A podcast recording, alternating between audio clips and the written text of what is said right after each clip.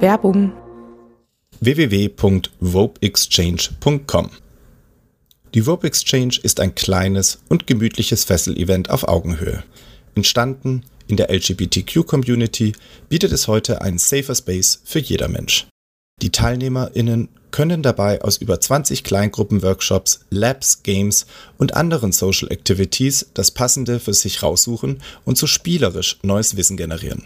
Dafür sind bis zu 10 Edukatoren aus den Bereichen Bondage, Shibari, BDSM und Sexualität mit dabei und stehen auch außerhalb ihrer Workshops für den Austausch bereit.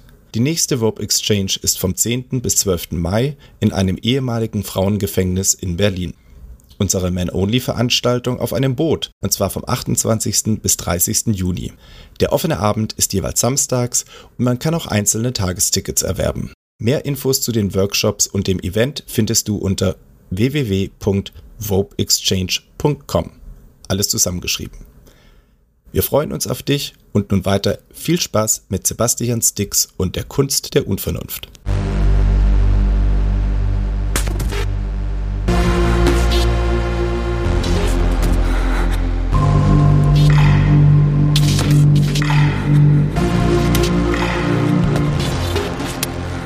BDSM ist absolut unvernünftig, macht aber unglaublich viel Spaß. Auch und gerade, wenn man jung ist. Und damit herzlich willkommen bei der Kunst der Unvernunft. Mein Name ist Sebastian Stix und für Folge 37 habe ich mir Angie und Nina eingeladen. Ausgerechnet die beiden, weil sie im Vorstand der SMJG sind. Wer die jetzt noch nicht kennt, die kümmern sich darum, dass auch Jugendliche an Aufklärungen im Bereich BDSM kommen, Gleichgesinnte treffen und, und, und. Und weil ich ja nun immer absolut neugierig bin, sprechen wir im zweiten Teil der Folge dann auch ein bisschen genauer über Nina und Angie selbst. Ihr kennt mich da ja. Dieses Mal leite ich meinen Spendenaufruf um für die gute Sache. Unterstützt die SMJG und wenn ihr sie im Netz sucht, die Shownotes sind vollgepackt mit allen möglichen Links und Ansprechpersonen. Geht gleich los und die Updates gibt's ja wie immer in den Live-Sendungen am Donnerstagabend. Manche überspringen die ja, dann lege ich euch diesmal trotzdem was ans Herz. Denn wie funktioniert BDSM weltweit? Das ist so eine Frage, mit der beschäftige ich mich immer wieder und lade mir Gesprächspartner in den Live-Sendungen dazu ein. Die USA, Österreich, Mallorca, Frankreich haben wir schon abgedeckt. Vielleicht kommen da noch ein paar ganz andere spannende Länder dazu. Und ja, wenn du, lieber Hörer, sagst, Mensch, da könnte ich was beitragen, weil ich war mal ein halbes Jahr in keine Ahnung wo auf der Welt, äh, dann melde dich doch einfach. Ich würde mich freuen, wenn wir da ein bisschen sprechen können. Zuletzt bitte ich euch, liebe Hörer, empfehlt den Podcast fleißig weiter, abonniert mich bei Instagram oder Twitter und ach ja, nun geht's endlich los. Folge 37 über die SMJG.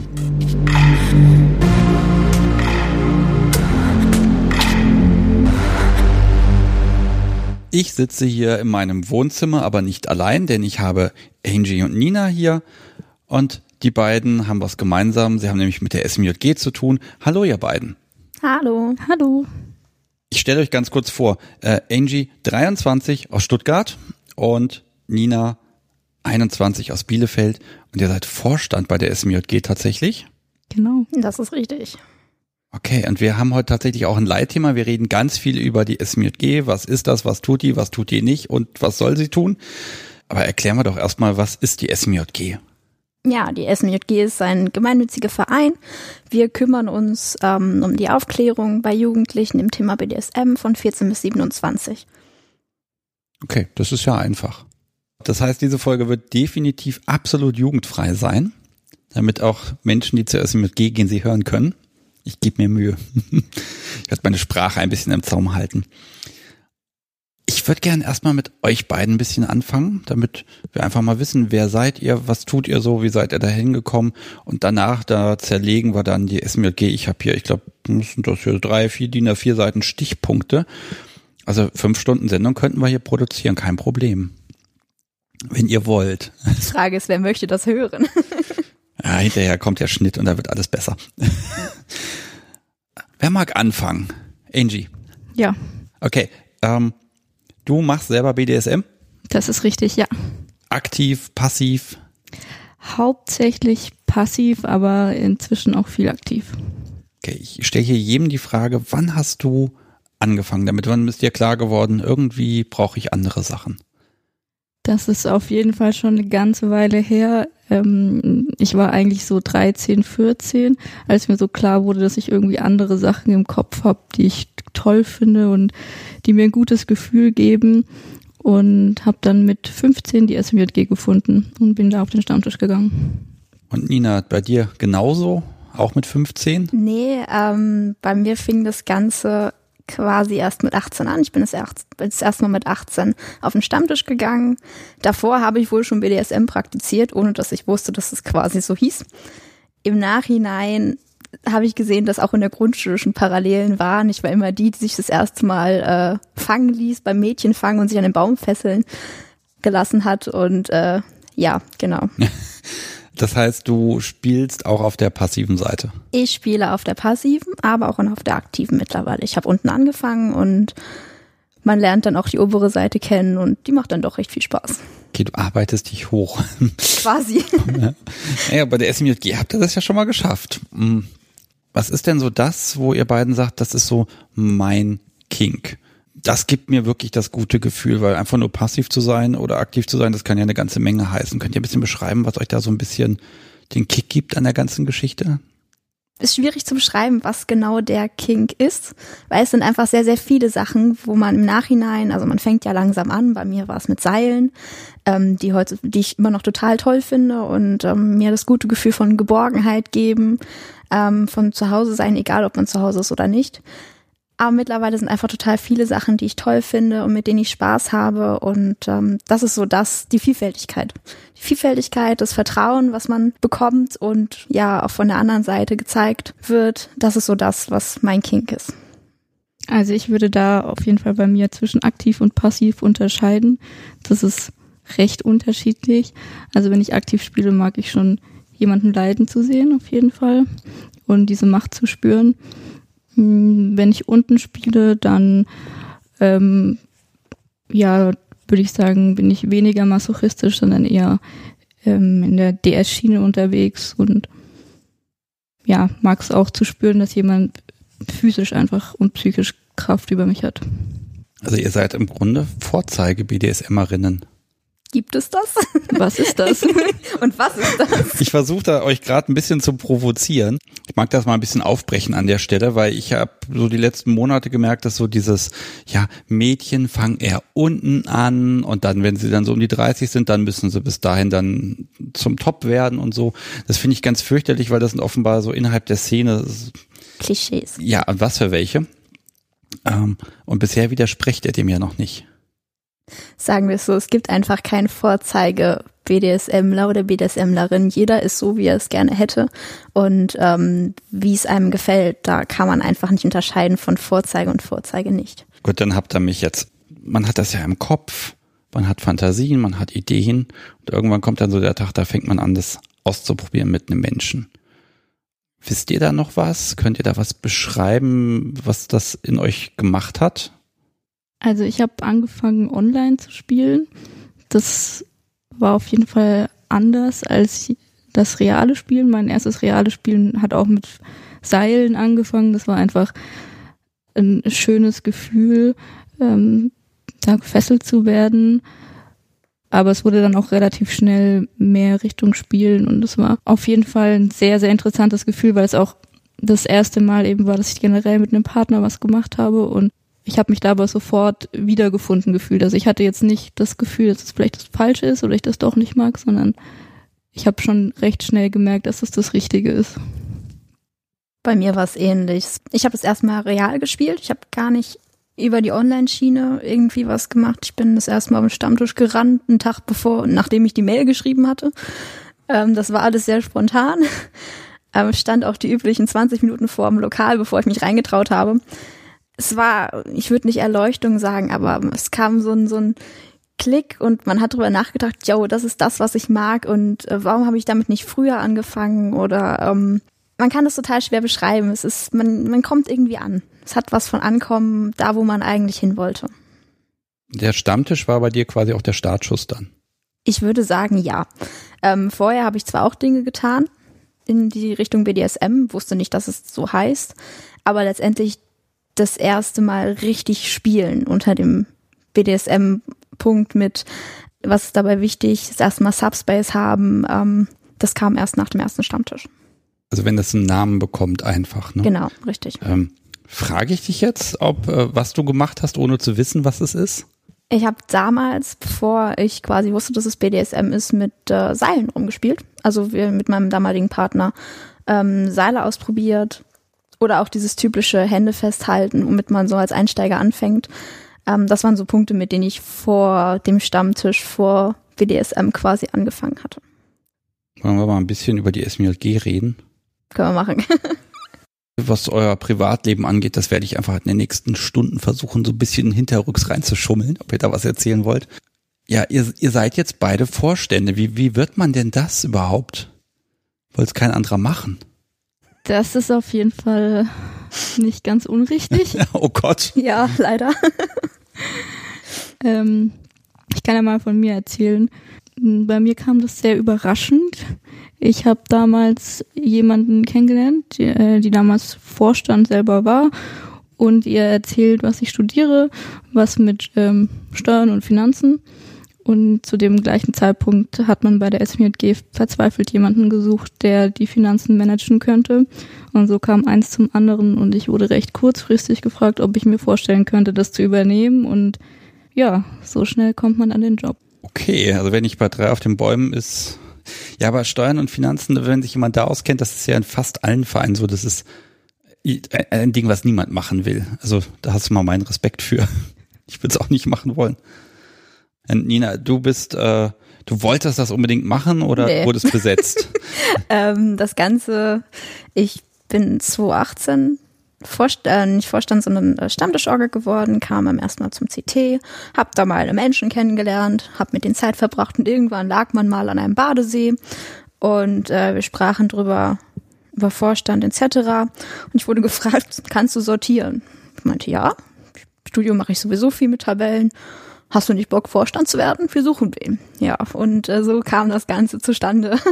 und jetzt sitze ich seit einem Jahr hier dann seid ihr die qualifiziertesten Personen, die ich finden kann, die mir erklären, äh, was ist der SMJG. Also ich kann schon mal sagen, es ist ein Verein. Ist der gemeinnützig eigentlich? Ja, wir sind gemeinnützig. Woher kommt Ihnen diese ominöse SMJG? Die gibt es, ja, wie lange gibt es überhaupt schon?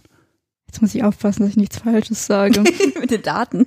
Ähm, die SMJG ist jetzt letztes Jahr, oder 2018 sind wir 18 geworden ähm, also volljährig geworden und ist damals entstanden aus einer Mailingliste heraus, die jemand, der sich einfach connecten wollte mit Menschen, die eben auch Interessen Richtung BDSM haben und eher jung sind, verbinden wollte und damals eine Mailingliste aufgesetzt hat.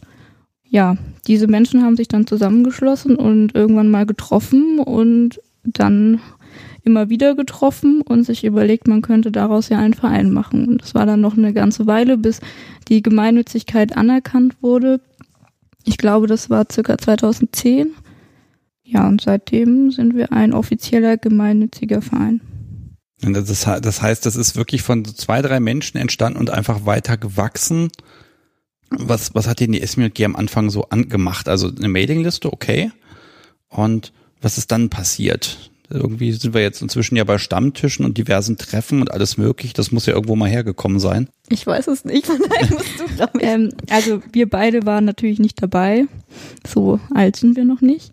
Aber aus dieser Mailingliste wurde, glaube ich, relativ schnell eine einfache Webseite. Und dann haben diese Menschen, die sich darüber verbunden haben, eben irgendwann im Realen getroffen in einem Haus und ja, darüber einfach verbunden miteinander und ähm, angefangen, lokal auch Sachen zu machen. Also Richtung Stammtische nach und nach. Und ähm, den Chat gab es auch schon recht früh. Diesen IRC-Chat, ähm, wo man natürlich dann auch viel mehr Menschen einfach einsammeln konnte. Ich glaube, ich habe euch beiden gegenüber eine Sache voraus, das muss ich ja mal leider zugeben. Ich hatte Kontakt im Jahr 2000, 2001 muss das gewesen sein, selber zur SMLG, als das noch so ganz frisch war. Dann kannst du ja die Frage besser beantworten. Ja, das ist, das ist mir ehrlich gesagt ein bisschen unangenehm, aber es ist nochmal, ich bin halt steinalt und deshalb kann ich da, also ich kann sagen, es gab damals ähm, Stammtische waren, glaube ich, gerade dabei zu entstehen. Ich habe aber nur ein einziges Mal einen besucht, ich glaube in Essen. Und ansonsten lief halt ganz viel im, ja im Chat einfach ab, genau, und das Forum gab es. Also es war schon ein bisschen was da und ein paar engagierte Leute, aber dann habe ich mich wieder aus privaten Gründen wiederum davon sehr verabschiedet, aber es war einfach klar, seitdem ich irgendwie 1920 war, es gibt die SMJG äh, und es ist ein cooles Projekt. Ja, aber seitdem bin ich dann im Prinzip auch raus. Hm, aber das kann ich so zum Zeitraum einfach sagen. Hm, da habe ich was erlebt. An wen richtet sich die SMJG eigentlich? Also grundsätzlich so richten wir uns an junge Erwachsene, nennt man das so schön, zwischen 14 und 27 Jahren, die sich eben mit dem Thema BDSM beschäftigen. Aber drumherum sind wir auch Ansprechpartner für besorgte Eltern, deren Kinder auf Stammtische gehen oder ähm, Jugendämter, die sich mit diesem Thema auseinandersetzen und Informationen einholen über verschiedene sexuelle Ausprägungen. Man lernt da verschiedenste Menschen und Behörden kennen. Okay, also die melden sich bei euch und sagen, hm, wir haben hier so einen Fall, erklärt uns mal was. Also ich würde jetzt gerade sagen, so ein Jugendamt, also mit was für einer Anfrage kommen die denn da zu euch? Also meistens möchten die nur unter, also Flyer haben oder unten einfach ähm, Infomaterialien, die sie weitergeben können. Die kommen jetzt nicht mit bestimmten Fragen irgendwie zu Praktiken. Aber das, das finde ich ja schon mal ein Riesenschritt, wenn dann öffentliche Institutionen auch sagen, okay, äh, wir sind uns des Themas bewusst und wir fordern eben Informationen an, anstatt, keine Ahnung, jetzt irgendwie tot zu schweigen oder so.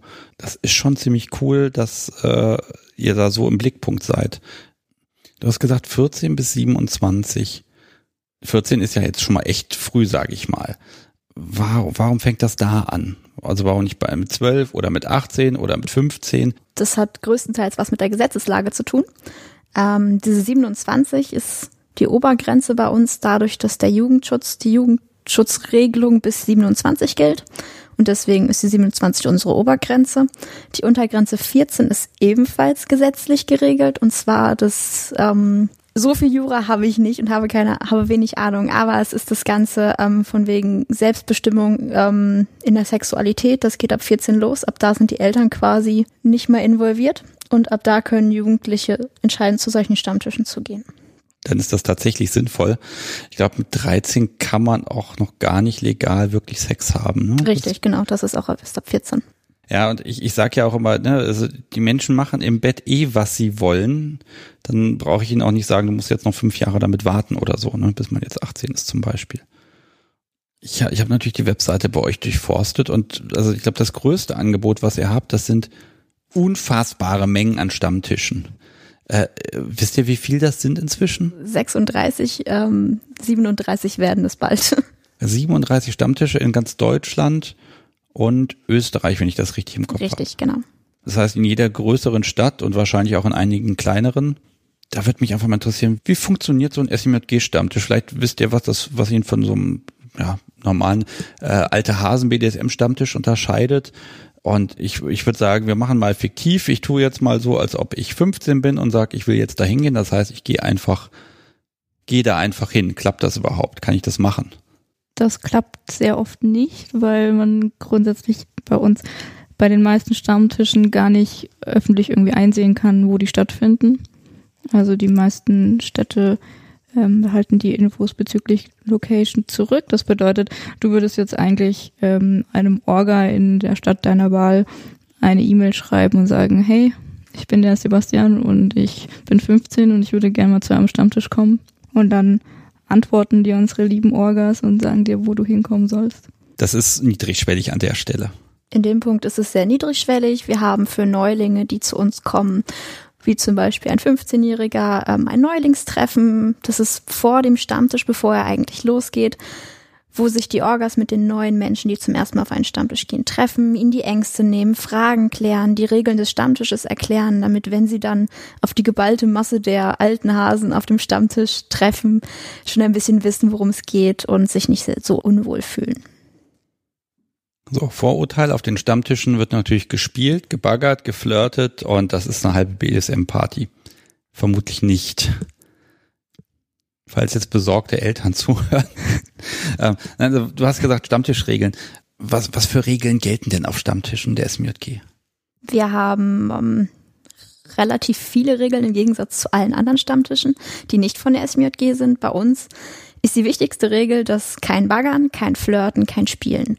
Das heißt, wenn ein Jugendlicher von 15 Jahren oder 16, was auch immer, auf den Stammtisch kommt, soll er in eine geschützte Atmosphäre kommen. Er soll nicht bedrängt werden, ähm, angeflirtet werden, was auch immer, sondern rein sich informativ über das Thema unterhalten können. Ihr, tut, ihr nehmt jetzt Jugendliche, steckt die in einen Raum und sagt, flirtet und baggert nicht. Funktioniert das?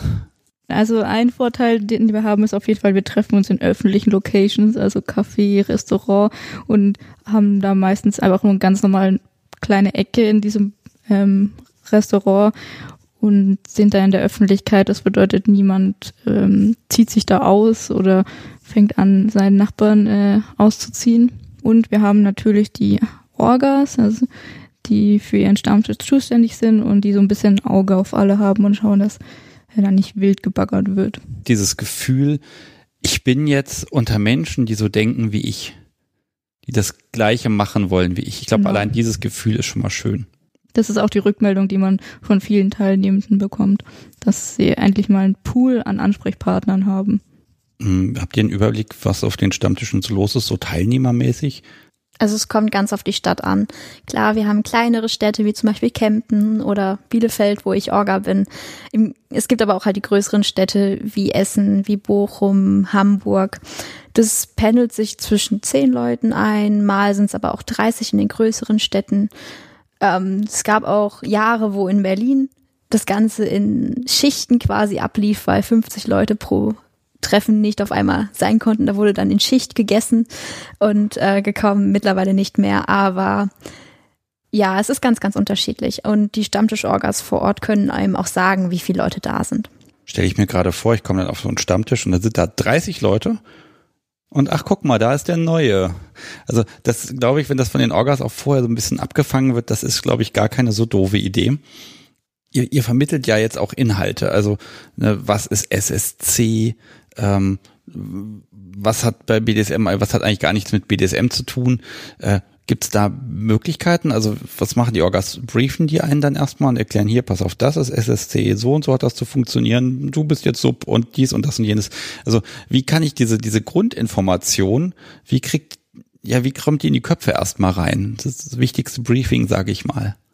Also jeder Stammtisch bei uns ist ein bisschen anders. Es gibt äh, Stammis, ich war zum Beispiel mal in Freiburg, da ist ein Neulingsgespräch wirklich, da wird erklärt, was ist SSC und ähm, wo kann man sich erkundigen. Und da wird echt viel Praktisches auch erklärt. Ähm, aber ich glaube, die meisten Neulinge, die lernen das einfach im Gespräch. Und ähm, es wird halt auf dem Stammtisch einfach auch über BDSM gesprochen. Typische Situation zum Beispiel ist ein Neuling, kommt nach dem Neulingsgespräch äh, auf den Stammtisch und die Erfahrenen, sagen wir mal, die schon Erfahrung haben, ähm, sind da und da unterhalten sich über irgendeine Praktik, weil gerade Thema ist und die Neulinge haben jederzeit Möglichkeit und nutzen sie auch zu fragen, hey, ich habe dieses Wort noch nie gehört, was ist das? Und ähm, alle, die auf dem Stammtisch sind, erklären liebend gerne jeden Begriff, weil sie sich einfach freuen, ihr Wissen mitzuteilen und ähm, den Horizont der Neulinge zu erweitern. Und die Neulinge sind auch ganz schnell keine Neulinge mehr, weil die Leute kennenlernen und sich ganz, ganz schnell mit im Gespräch fühlen. Ja, dieser Vernetzungsgedanke, den finde ich da total spannend. Ähm, ich, ich glaube auch, da wird erstmal dann auch wahrscheinlich Kontaktdaten ausgetauscht, ganz, ganz schnell. Und oder, oder du schüttelst mit dem Kopf. Kontaktdaten werden eigentlich selten ausgetauscht. Klar, am Ende von einem Stammtisch ist es immer mal so, dass, hey, wir haben uns gut verstanden, lass uns doch äh, mal austauschen, das ist kein Problem. Aber das ist ja nicht unbedingt der Hintergedanke, dass äh, jemand, dass ein Neuling hinkommt und direkt erstmal von allen angefragt wird, ey, hast du deine Kontaktdaten? Und wir schauen da schon, dass das äh, sich in Grenzen hält, wenn es in Richtung Baggern geht. Was an Kontaktdatenaustausch von Freundschaften ist, das ist natürlich überhaupt kein Problem. Ja, das ist ja so, so ein Tanz auf Messers Schneide, ne? Also ähm, sicherer Rahmen, aber dann will man ja doch und man will ja auch mal was probieren und alles Mögliche, ne? Also ich glaube, das ist wirklich schwer, da äh, die Waage zu halten, aber offenbar, wenn es so viele Stammtische gibt und die sind dann auch gut besucht und äh, dann muss das ja gut sein. Also der Erfolg gibt euch recht. Ja, auf jeden Fall. Und Ähm, die ganzen Teilnehmenden können sich ja auch austauschen über zum Beispiel die Mailinglisten, die jeder Stammtisch hat, wo man sich draufsetzen lassen kann und dann bekommt man einfach Bescheid, wann der nächste Stammtisch ist und dann ist man eigentlich recht gut informiert, was so abläuft und wenn man dann ein paar Mal da war, dann lernt man die, sieht man ja immer wieder die gleichen Menschen und dann entstehen da einfach auch Freundschaften. Wisst ihr, wie viele Menschen die SIMJG erreicht? Das ist unglaublich schwierig zu sagen ähm, weil wir auf den Stammtischen noch sehr, sehr, sehr viel Fluktuation haben. Dadurch, dass viele Stammtische in Studentenstädten sind, hat man da Leute, die alle sechs Monate auftauchen, die wirklich jedes Mal da sind, die aber auch nur einmal da sind und vielleicht in zwei Jahren nochmal kommen. Ich würde jetzt schätzen, was wirklich schwer ist, dass es auf jeden Fall vierstellig ist, was quasi erreicht wird. Fünfstellig glaube ich nicht. Kommt ja drauf an, meinst du jetzt halt aktuell oder im Laufe der letzten 18 Jahre? Ach so, ja klar, wenn man in die Vergangenheit reingeht, dann, dann ist es wahrscheinlich sechsstellig. Ne? Also, also was ich einfach schön finde, ist, die SMLG ist präsenter geworden in den letzten Jahren. Man sieht sie ein bisschen mehr. Ich finde, man sieht sie noch nicht genug. Ich finde eigentlich muss auf einer auf jeder deutschen Seite, die mit BDSM zu tun hat, muss einfach zwangsweise ein Link vorne rein. Punkt. Ähm, wir arbeiten daran. Deswegen sind wir hier. ja. Ich habe tatsächlich eine Hörerfrage, ähm, nein, ich habe zwei Hörerfragen bekommen für diese Folge und da geht es auch direkt um Stammtische. Deshalb baue ich das jetzt mal ein. Äh, die eine ist nämlich, ist jeder SMJG-Stammtisch gleich aufgebaut? Also worin können sich, da hast du eben schon gesagt, in Freiburg, das sieht ein bisschen anders aus, aber gibt es so, so strukturelle Unterschiede, wie so ein Stammtisch funktioniert? Das scheint ja sehr dezentral auch organisiert zu sein. Strukturelle Unterschiede meiner Meinung nach nein. Das Ganze ist, jedes ist selbst ist gleich aufgebaut. Jeder Stammtisch hat ein Neulingstreffen, das je nach Orga ein bisschen anders abläuft, aber der Grundgedanke ist gleich. Jeder Stammtisch trifft sich in einer öffentlichen Lokalität. Auf jedem Stammtisch ist jeder willkommen, der zwischen 14 und 27 ist und Interesse am Ganzen hat. Und auf jedem Stammtisch werden BDSM-Themen, aber auch Smalltalk wie Studium, Schule, was auch immer bequatscht. Also im Prinzip sind alle Stammtische gleich, aber im Detail immer ein bisschen unterschiedlich. Deswegen fahren auch alte Hasen teilweise von Stammtisch zu Stammtisch, weil Stammtische in einer Umgebung sind nicht immer am selben Wochenende. Zum Beispiel im Ruhrgebiet gibt's ja einige. Die haben sich so organisiert, dass sie immer an unterschiedlichen Wochenenden sind, so dass man Stammtischhopping betreiben kann, weil jeder Stammtisch hat andere Menschen, man unterhält sich über andere Sachen. Wie oft finden die statt? Ähm, meistens ist es ungefähr alle vier Wochen ein festes Datum, wie zum Beispiel der vierte Samstag im Monat oder der erste Freitag im Monat, dass es immer einen selben Turnus hat. Und dann habe ich hier noch was, und zwar Ach, ich lese einfach mal vor. Ich sage allerdings bei der Folge heute nicht, äh, von wem es ist. Äh, mein Freund und ich überlegen auch, nach Corona zur SMJG zu gehen, zu den Stammtischen. Wir sind immer am Hin und Her überlegen, ob es für die Dynamik des Kennenlernens einen Unterschied macht, ob wir zusammen oder getrennt zum ersten Treffen gehen oder generell nur getrennt hingehen, um uns nicht zu sehr hinter dem anderen zu verstecken. Gibt es vielleicht zu Pärchen auf Stammtischen Erfahrung? Also wenn Pärchen zu euch kommen möchte, habt ihr da Tipps für die? Also Pärchen können natürlich gerne kommen, ob zusammen oder getrennt. Ich würde sagen, das ist auch von den Menschen abhängig, aber es spricht eigentlich auch nichts dagegen, als Pärchen zusammen aufzutauchen. Werden die vielleicht anders, ein bisschen anders aufgenommen? Also ich finde nicht. Dadurch, dass es, jetzt hole ich ein bisschen weiter aus, ähm, dadurch, dass es im BDSM und generell in der Szene halt nicht dieses typische monogame, man das mit einem festen Partner zusammen gibt, sondern die Personen einzeln als Personen kennengelernt werden und gar nicht dieses, oh, der ist ja zusammen, mit dem brauche ich ja gar nicht sprechen vorkommt. Dementsprechend ist es eigentlich relativ egal, ob man als Pärchen oder alleine auftaucht. Oder lass mich mal direkt nachhaken. Also Monopoly, ha, Wortspiel, kommt mir das nur so vor, da sind einfach ganz junge Menschen im Moment unglaublich polymäßig unterwegs. Das scheint also unglaublich häufig zu sein. Das kommt mir auch so vor. Ja, eindeutig. Ist das bei euch auch so? Ja. Also ich zumindest. Jein. Jein. Okay, also nicht nein. Ich finde, das ist ganz spannend, weil da scheint gerade wirklich so ein, äh, eine neue Generation von Menschen zu kommen, für die Sexualität einen anderen Stellenwert hat. Das ist etwas, das hat man nicht nur mit einem Menschen, sondern das kann man auch teilen und mehr erleben und mehr Erfahrung machen. Ähm, also würdet ihr mir da recht geben? Wir persönlich, meinst du? Ja, immer ihr persönlich. also wir, wir machen das mal so. Ähm, ob ihr jetzt für die SMG spricht oder persönlich, ich glaube, das, das kriegen die Hörer schon so ganz gut raus. ähm, wenn ich euch nach einer Meinung frage, ich glaube, die Meinung wird die SMG als Verein so nicht haben. Die wird immer nur ein Statement haben, denke ich mal. Ne? Richtig, ja.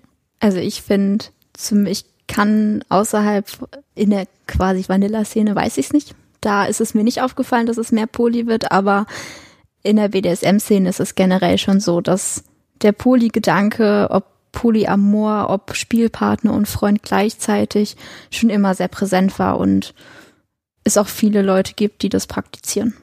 Die Hemmungen sind ein bisschen geringer, weil man sieht ja auch Menschen, die das machen und die damit gut umgehen können. Das hast du gerade gesagt, auch ne, äh, Spielpartner und Partner, ne? Da ist ja immer so dieser, dieser heiße Konflikt, der war schon immer da. Man hat jemanden, einen Partner und der möchte aber nicht. Äh, inwieweit könnt ihr Menschen helfen, die in dieser Zwickmühle sitzen, die immer denken, ich muss meinen Partner verlassen, um BDSM machen zu können, oder ich muss halt auf BDSM verzichten. Äh, Gibt es da Anfragen bei euch? Ja, das kommt schon vor, dass Menschen in dieser Situation sind. Wir können halt in der Form unterstützen, dass wir Informationen bieten und eine Plattform bieten, um darüber zu sprechen und vielen Menschen hilft es ja schon, dass sie merken, oh, die Idee, ich könnte BDSM einfach mit jemand anderem ausleben als mit meinem Partner, ist gar nicht so ungewöhnlich. Es gibt andere Paare, die das vielleicht machen und es funktioniert. Davor haben wir auch immer viele Angst, dass es einfach nicht klappt. Dafür kann so ein, gerade so ein Stammtisch auf jeden Fall ein guter Ort sein, um da einfach mal drüber zu sprechen. Vielen Menschen nimmt das ja schon viel Hemmungen. Auch Erfahrungswerte über solche Beziehungen zu hören, ist auch so eine Sache ähm, jede Beziehung funktioniert irgendwie anders. Und jeder hat vielleicht Tricks und Ideen, wie man das Ganze ähm, macht, ganz grob gesagt. Und da mal neue Ideen zu hören oder Beziehungsmodelle zu hören, macht einem auch sicherer in dem Ganzen, wie man vielleicht seine Beziehung führen könnte, wenn man einen Partner hat, der kein BDSM praktiziert, man es aber gerne machen würde. Bietet ja auch dem, dem Partner, der jetzt BDSM ablehnt, bietet ihr dem auch eine Beratung? Was ist, wenn der euch kontaktiert und sagt hier, äh, mein Freund, der will mich jetzt schlagen und sagt mir, der steht da total drauf und erklärt mir mal, was habe ich denn da jetzt von dem Kerl zu erwarten? Muss ich mich jetzt von ihm trennen oder was ist los? Wie weit könnt ihr, wenn mal Sorgen und Nöte sind, eine Hilfestellung geben?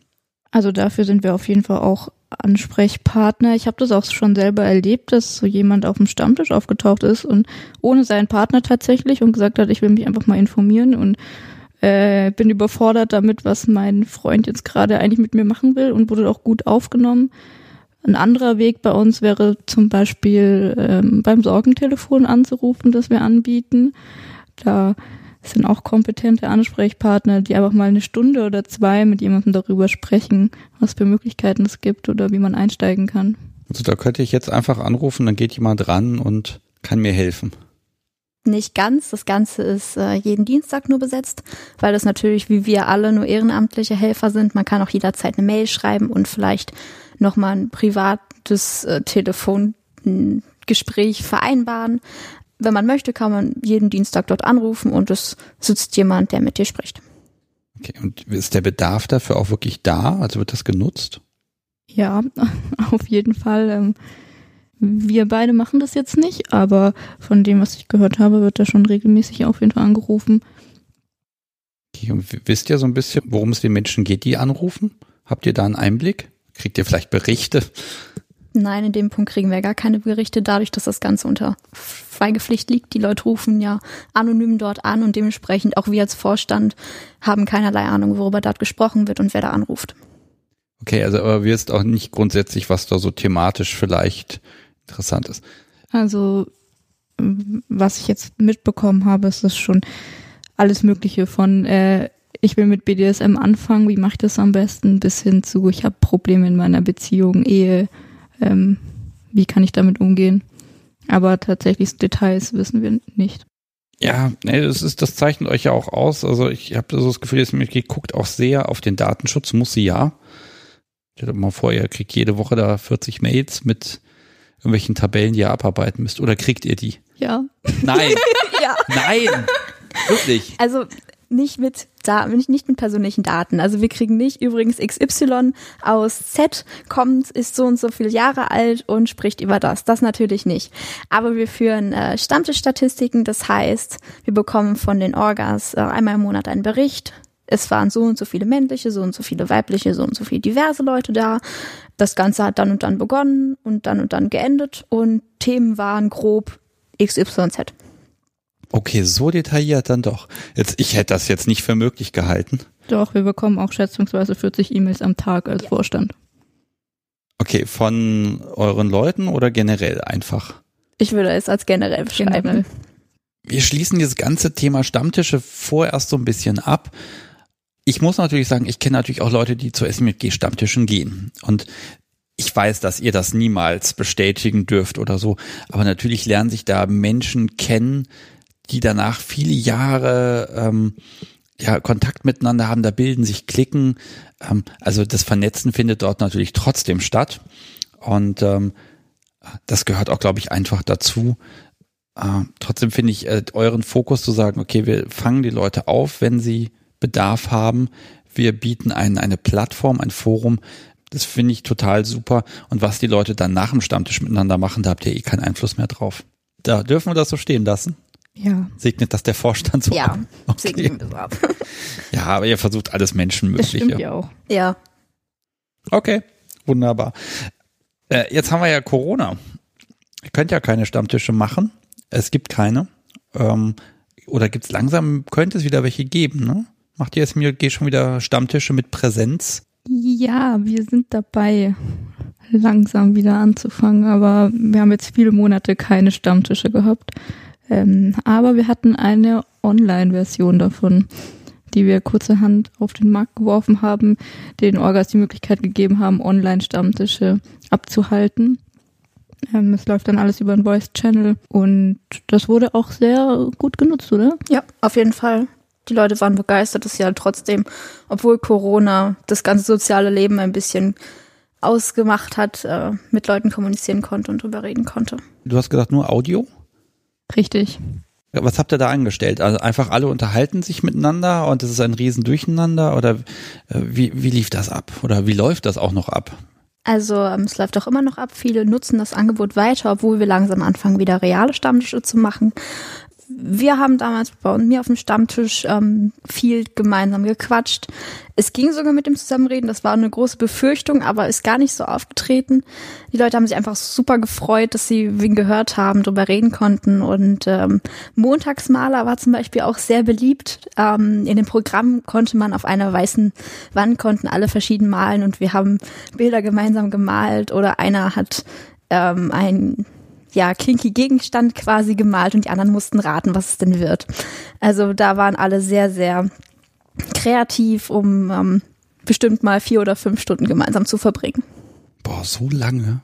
Wie lange habt ihr gebraucht, als im März dann der Lockdown kam? Hm, also am Anfang haben wir ja gehofft, dass es, wie viele von uns, dass es schneller vorbeigeht und wir vielleicht in zwei, drei Monaten schon wieder Stammtische machen können, als dann absehbar war, dass diese ganze Corona-Geschichte sich wohl noch eine ganze Weile hinziehen wird. Hm, ich würde sagen, von der Idee bis hin zum ersten Stammtisch vier Wochen vielleicht. Ich glaube, im Juni waren die ersten Online-Stammtische ungefähr. Und die Technik musste natürlich auch erstmal ausgefeilt werden. Mit dem Jugendschutz musste besprochen werden, ähm, mit unserer Jugendschutzbeauftragten das Ganze beraten, ähm, wie es mit der, mit der Altersregelung ist und äh, Video, kein Video, Audio, bis das dann in die Lande ging, bis Juni ungefähr. Okay, was, was musst ihr alles beachten? Also Zoom kam wahrscheinlich nicht in Frage. Genau, es musste erstmal ausgesucht werden, welche Software überhaupt ausgewählt werden soll. Ähm, unsere Technikteam hat da auch echt viel, viele Stunden reingesetzt, um das richtige Programm zu finden. Und dann war halt auch die Frage Datenschutz. Wie machen wir das? Wie stellen wir sicher, dass äh, nichts mitgeschnitten wird, dass äh, deswegen auch keine Kameras, dass man keine Sachen abfotografieren kann über die Bildschirme, dass wir halt irgendwie unsere ähm, Teilnehmenden schützen können. Und dann war zum Beispiel auch ein Thema, können wir Neulingsgespräche anbieten? Können wir Neulingen die Chance geben, auch bei Online-Stammtischen teilzunehmen? Und da haben wir dann auch mit der Jugendschutzbeauftragten gesprochen und dem Datenschutzbeauftragten und so ein Konzept entwickelt. da steckt wirklich ein bisschen mehr hinter, als einfach mal eben hier eine WhatsApp-Gruppe voll zu machen. Finde ich schön, dass ihr den Background habt. Was mich interessiert, ist jetzt so ein bisschen noch, das ist ja auch nochmal online etwas niedrigschwelliger, als ich gehe auf einen Stammtisch. Hat sich das für auf Neulinge ausgewirkt in den letzten Monaten? Ich glaube, also vom Gefühl her nein. Klar, wir hatten Neulinge, aber ähm, viele schätzen dann doch das Persönliche. Genau, das persönliche Gespräch ähm, von Auge zu Auge und nicht online.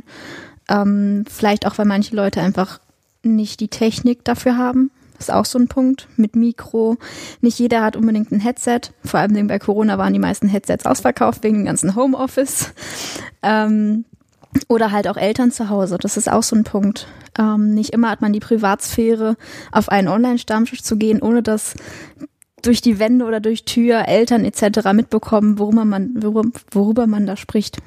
Ja, stimmt. Das ist ja dann auch wirklich zu Hause und ja, ich hatte das mal in einer Live-Sendung, da hatte ich eine Anruferin und äh, da ist dann auch Mama reingekommen und dann habe ich einfach mal aufgelegt, weil ich mir dachte, hm, das muss ich jetzt hier nicht drauf haben. Dann haben wir uns nochmal neu verbunden, wo ich auch dachte, ja, dass äh, diese Privatsphäre schaffen ist gerade für junge Leute unglaublich schwierig.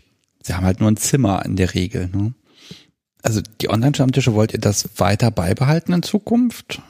Also da ist noch keine endgültige Entscheidung getroffen, wie wir damit umgehen werden, aber es wird sich jetzt eine ganze Weile erstmal ein Mischkonzept geben. Also es nicht jede Stadt hat die Möglichkeit, schon wieder reale Stammtische anzubieten, weil die Lokalität einfach zu eng, zu klein, sonst was ist. Ähm, von dem her werden wir das erstmal beibehalten und dann mal schauen, wie es nach Corona sein wird vor allem wann nach Corona sein wird. Ja, das schwebt noch über uns ein bisschen. Ich sag mal, wir nehmen auf Anfang September 2020. Das habe ich noch gar nicht erwähnt. Und wir, es ist, man weiß jetzt nicht, ob das in den nächsten Monaten wieder alles runtergefahren wird, hochgefahren wird. Keine Ahnung. Soll sogar eine Messe jetzt Ende November stattfinden. Da glaube ich persönlich noch nicht dran. Ich lasse mich überraschen, äh, was da passiert. Äh, wie hat sich denn eure Arbeit jetzt verändert in den letzten ja, sechs Monaten sind es jetzt inzwischen schon. Fast gar nicht. Also die Vorstandsarbeit zumindest nicht, weil wir ja schon sehr gewohnt sind, über weite Distanzen hinweg miteinander zu arbeiten. Ähm, die Themen haben sich eben verändert. Wir haben auch viel über Corona gesprochen und äh, Stammtische gesprochen und auch unser ähm, CT-Community-Treffen, kann es stattfinden oder nicht. Und wir mussten auch unser Vorstandstreffen absagen, ja, aber ansonsten sind wir es gewohnt, über Telefon und Video miteinander zu arbeiten. Was neu dazu kam, ist, dass wir sehr, sehr viel schneller auf ähm, Sachen, die von der Bundesregierung etc. kamen, reagieren mussten. Wir hatten jederzeit, wir haben unsere Stammtischverbote immer nur monateweise ausgegeben, weil man ja vier Wochen oder teilweise auch eine Woche früher überhaupt nicht wusste, wie die Situation kommt. Kommen Lockerungen, kommen keine, wird es schlimmer, wird es besser, weshalb wir ähm, die ganze Zeit im regen Austausch standen, wie wir mit dieser, mit dieser Situation umgehen. Ja, dieses, dieses Gewöhntsein, über weite Distanzen was zu machen. Also da merkt man wirklich, der SMG ist ja, im Dachbereich, also Deutschland, Österreich, Schweiz auch? Nein. Nein, nur, ach so, warum nicht in der Schweiz? Rechtlich geht's nicht. Die haben, BDSM ist dort eine Grauzone. Okay. Und teilweise, ähm, genau weiß ich es nicht, aber auch Möglichkeit, dass es strafbar wird. Deswegen sind wir leider in der Schweiz nicht. Es gab es sehr, sehr lange. Die, aber jetzt gibt es einfach keinen mehr, der einen Stammtisch dort auch machen will. Okay. Also hm. beides Gründe. Aber das, also die SMJG ist verteilt in ganz Deutschland, in Österreich. Ihr seid da gut digital vernetzt. Wann treffen sich denn mal alle? Gibt's da was? Meinst du Teilnehmer oder Vorstand? Fangen wir doch mal erstmal mit dem Vorstand an. Trifft er sich überhaupt mal, außer jetzt hier bei mir auf der Couch? Ja, auf jeden Fall. Wir machen äh, mindestens einmal im Jahr, eher zweimal im Jahr ein Vorstandsarbeitstreffen, so nennt sich das. Da besprechen wir Dinge, erledigen Dinge, ähm, die wir einfach nicht ohne persönlichen Kontakt machen können, sei es jetzt zum Beispiel jetzt als letztes die Digitalisierung des Vereines. So kann man es nennen. Wir haben 19 Ordner ähm, eingescannt über, ich glaube, drei Tage und acht Stunden Schlaf insgesamt vielleicht. Also 18 Stunden haben wir Minimum gescannt. Genau, am Ende konnten wir dieses Geräusch von dem Scanner nicht mehr hören. ähm, solche Sachen werden dann zum Beispiel bei sowas erledigt oder auch wir als Vorstand machen dann mal ein Teambuilding-Event, weil wir sehen uns halt echt nicht so oft und unternehmen dann mal was zusammen. Was müsst ihr da für Entscheidungen treffen? Also die große Politik der SMJG findet da ja statt. Nein, aber äh, was, was sind so eure, eure Tagesordnungspunkte? Was, was, worüber müsst ihr euch Gedanken machen, worauf ich jetzt nicht kommen würde zum Beispiel? Also wir ähm, telefonieren ja auch zweimal im Monat miteinander und haben da auch so eine Tagesordnung und ähm, man stellt sich das jetzt vielleicht hochpolitisch vor, aber wir sprechen da auch über Kleinigkeiten, sei es irgendwelche Anfragen, die über kontakt.smjg an uns kommen. Ähm, oder dieser Podcast da möchte noch so Flyer von uns haben. Und wer könnte die dem schicken? Ähm, bis zu Finanzsachen natürlich so, wofür wollen wir Geld ausgeben? Oder wir haben neue Orgas. Wie verorgern wir die? Wer kümmert sich darum? Bekommen die einen Besuch, wenn jemand sagt, ich möchte einen SMJG-Stammtisch machen? Kann, kann man das einfach aufmachen? So einfach geht es leider nicht. Ähm, in dem Punkt müssen wir leider von vor und von vor nach Corona sprechen oder während Corona. Vor Corona ähm, hat sich ein oder zwei Vorstandsmitglieder auserkoren, die dann zu dieser Person gefahren sind, die einen SMJG-Stammtisch neu machen möchte, zum Beispiel, und hat mit dem ein Gespräch geführt. Da gibt es Sachen, die unterschrieben werden müssen, Verschwiegenheitserklärungen. Ähm, um einen SMJG-Stammtisch zu machen, muss man Mitglied bei uns sein. Ähm, das wurde dann besprochen. Jetzt während Corona lief das Ganze auch online ab. Es wurden diese ja, Verschwiegenheitserklärung, Datenschutzbelehrung, Gespräche wurden dann online geführt. Okay, ja gut. Aber das heißt, es wurden auch neue Stammtische jetzt gegründet in den letzten Monaten. Es wurden auf jeden Fall neue Orgas verorgert über online. Man vergisst halt sehr schnell, dass ein Verein nicht nur aus so schönen Sachen besteht wie, oh, wir leiten einen Stammtisch, wir machen das. Man hat halt auch Rechtsangelegenheiten, man hat Finanzen, man muss sich über, über Versicherungen Gedanken machen. Das sind Sachen, die man alles sehr, sehr schnell vergisst als Teilnehmender, wofür halt genau ein Vorstand da ist, um sich darum zu kümmern, damit alle anderen, die in dem Verein sind, den Verein genießen können. Ja, vor allem, ihr habt ein ganz einzigartiges Problem. Ich glaube, man kann, man kann wahrscheinlich erst ab 18 in den Vorstand, weil man ja die ganzen Rechtsgeschäfte machen muss. Stimmt das? Es gab auf jeden Fall noch keinen anderen Fall. Okay, und mit 27 ist man dann aber raus. Das heißt, man hat im besten Falle acht Jahre. Man kann ja nicht länger äh, im Vorstand sein oder, äh, oder Orga, als man in der SMJG sein kann. Oder doch? Doch. Doch, kann man. Dadurch, dass ähm, Vorstand sehr spezifisch ist in dem, was man tut, um, ist es da schwer, Nachfolger zu finden und vor allem schnell zu finden. Die müssen eingearbeitet werden etc. Und wenn es so mal ist, dass für Technik zum Beispiel ähm, sich niemanden finden lässt. Technik muss aber gemacht werden, weil sonst der Verein den Bach runtergeht, sei es jetzt Website, Server etc. Dann bleibt die Person so lange, wie sie möchte, beziehungsweise bis halt irgendwann ein guter Nachfolger gefunden ist. Ebenso wie Orga. Wenn man sieht, dass ein Stammtisch nicht mehr existieren würde, wenn der Orga sagt, ich bin raus, ich bin zu alt. Naja, derjenige macht das so lange und sucht sich halt zeitnah einen Nachfolger. Man verdient kein Geld, man bekommt möglicherweise die Anerkennung, dass der Stammtisch mal voll ist man macht es aus ja, Idealismus oder was habt ihr beide eine persönliche Mission, dass ihr sagt, ich mache das jetzt und ich finde das gut und das ne, also das, das ist gut für mich, das ist gut für meine Umgebung oder also was ist so euer Antrieb euch, dass ihr die, diese ganze Arbeit ans Bein bindet? Also als ich damals gefragt wurde, ob ich Vorstand werden will, als erstens, ich wusste in dem Moment noch nicht, wie viel Arbeit es tatsächlich ist. Und dazu kam aber auf jeden Fall mein Gedanke von, ich möchte diesem Verein irgendwas zurückgeben, weil als ich mit 15 auf diesem Stammtisch war, war ich so dankbar, dass es dieses Angebot gab und ich wollte das einfach auch weitergeben und anderen Menschen die gleiche Möglichkeit bieten. Und deswegen habe ich mich eigentlich gerne dafür entschlossen. Bei mir ebenso. Ich habe als Stammtischorga angefangen und sein Wissen weiterzugeben und diese Dankbarkeit und Freude von Neulingen teilnehmen etc. zu bekommen, das unterschätzt man sehr. Und deswegen habe ich mich letztendlich auch entschieden, Vorstand zu machen, weil der Verein muss am Leben gehalten werden. Er ist einfach sehr, sehr viel wert für viele Menschen. Und ja, da nimmt man gerne mal Arbeit in Kauf. Er hat es eben schon mal erwähnt, äh, Channel-Treffen. Das war die andere Geschichte, wo alle zusammenkommen. Das ist das große Ereignis einmal im Jahr, habe ich das Gefühl. Zweimal im Jahr. Boah, also zu meinen Zeiten gab es nur so, das könnte man mal, man könnte sowas mal machen. Also ich war nie da, erklärt mir, was ist das? Wer kommt? Warum? Wie lange? Wohin? Ach, überhaupt alles. Also inzwischen heißt es Community-Treffen und das findet zweimal im Jahr statt in Hessen in einer Jugendunterkunft. Das ist ein Selbstversorgerhaus in Hessen. Dort haben circa 100 Personen Platz. Ähm, man kann sich dafür ganz normal anmelden und es wird dann gelost, ob man reinkommt oder nicht. Und ähm, wir bieten da eben ein Workshop-Programm an von verschiedenen Workshops. Die werden von Orgas, aber auch von Nicht-Orgas gehalten.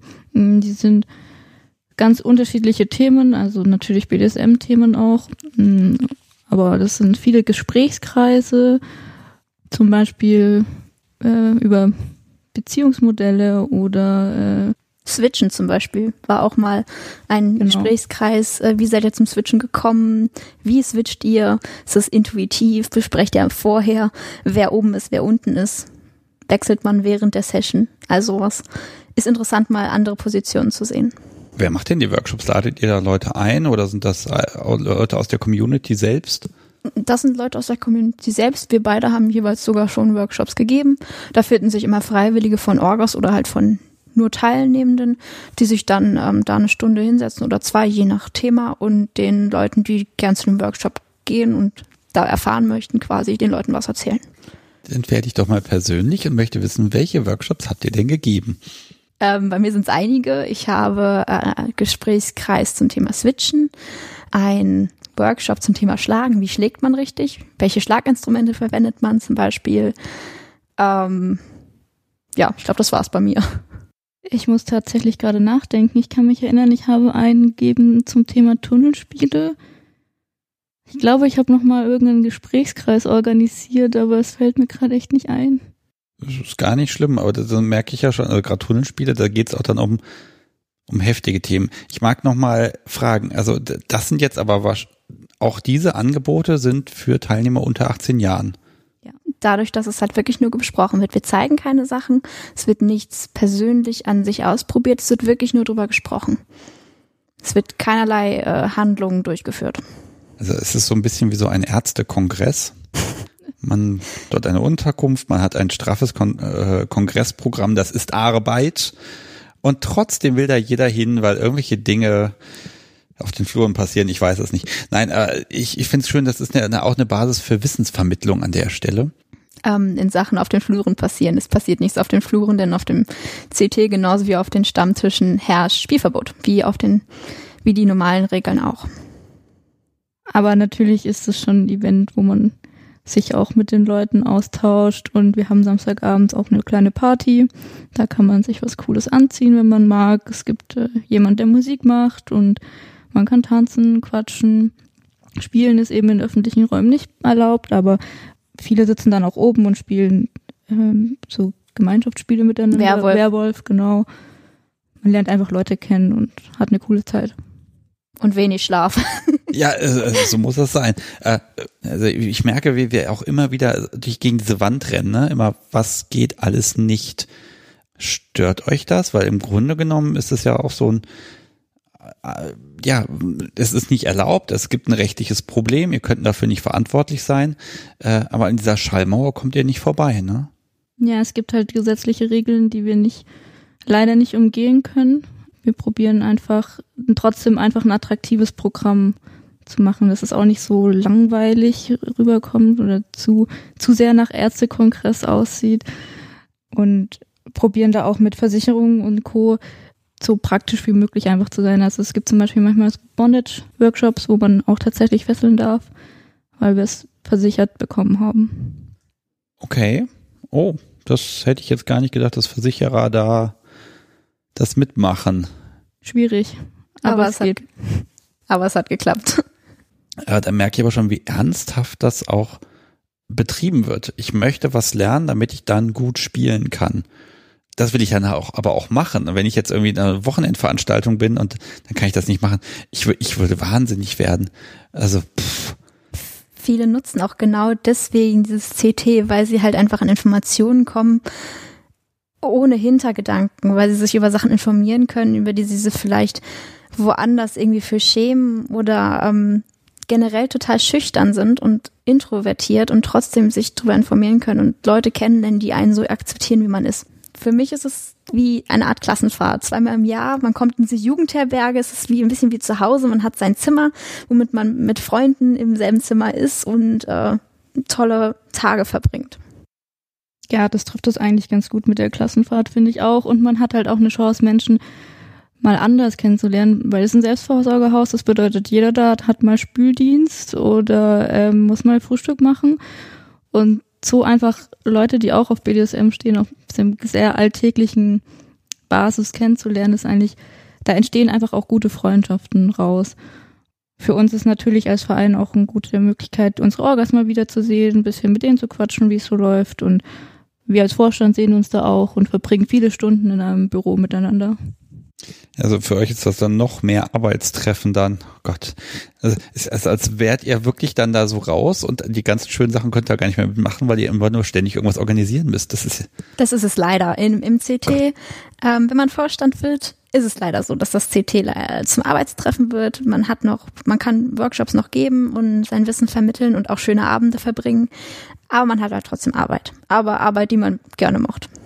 Jetzt gibt's noch so ein paar Sachen, da dachte ich immer, das ist SMJG, aber es ist SMJG und dann aber eben nur für die Mitglieder ab 18. Da habe ich irgendwas von einem Zelten gehört und da soll es noch irgendwelche anderen Sachen geben. Und im Vorgespräch habt ihr mir gesagt, nee, nee, nee, nee, nee, das ist alles nicht SMJG.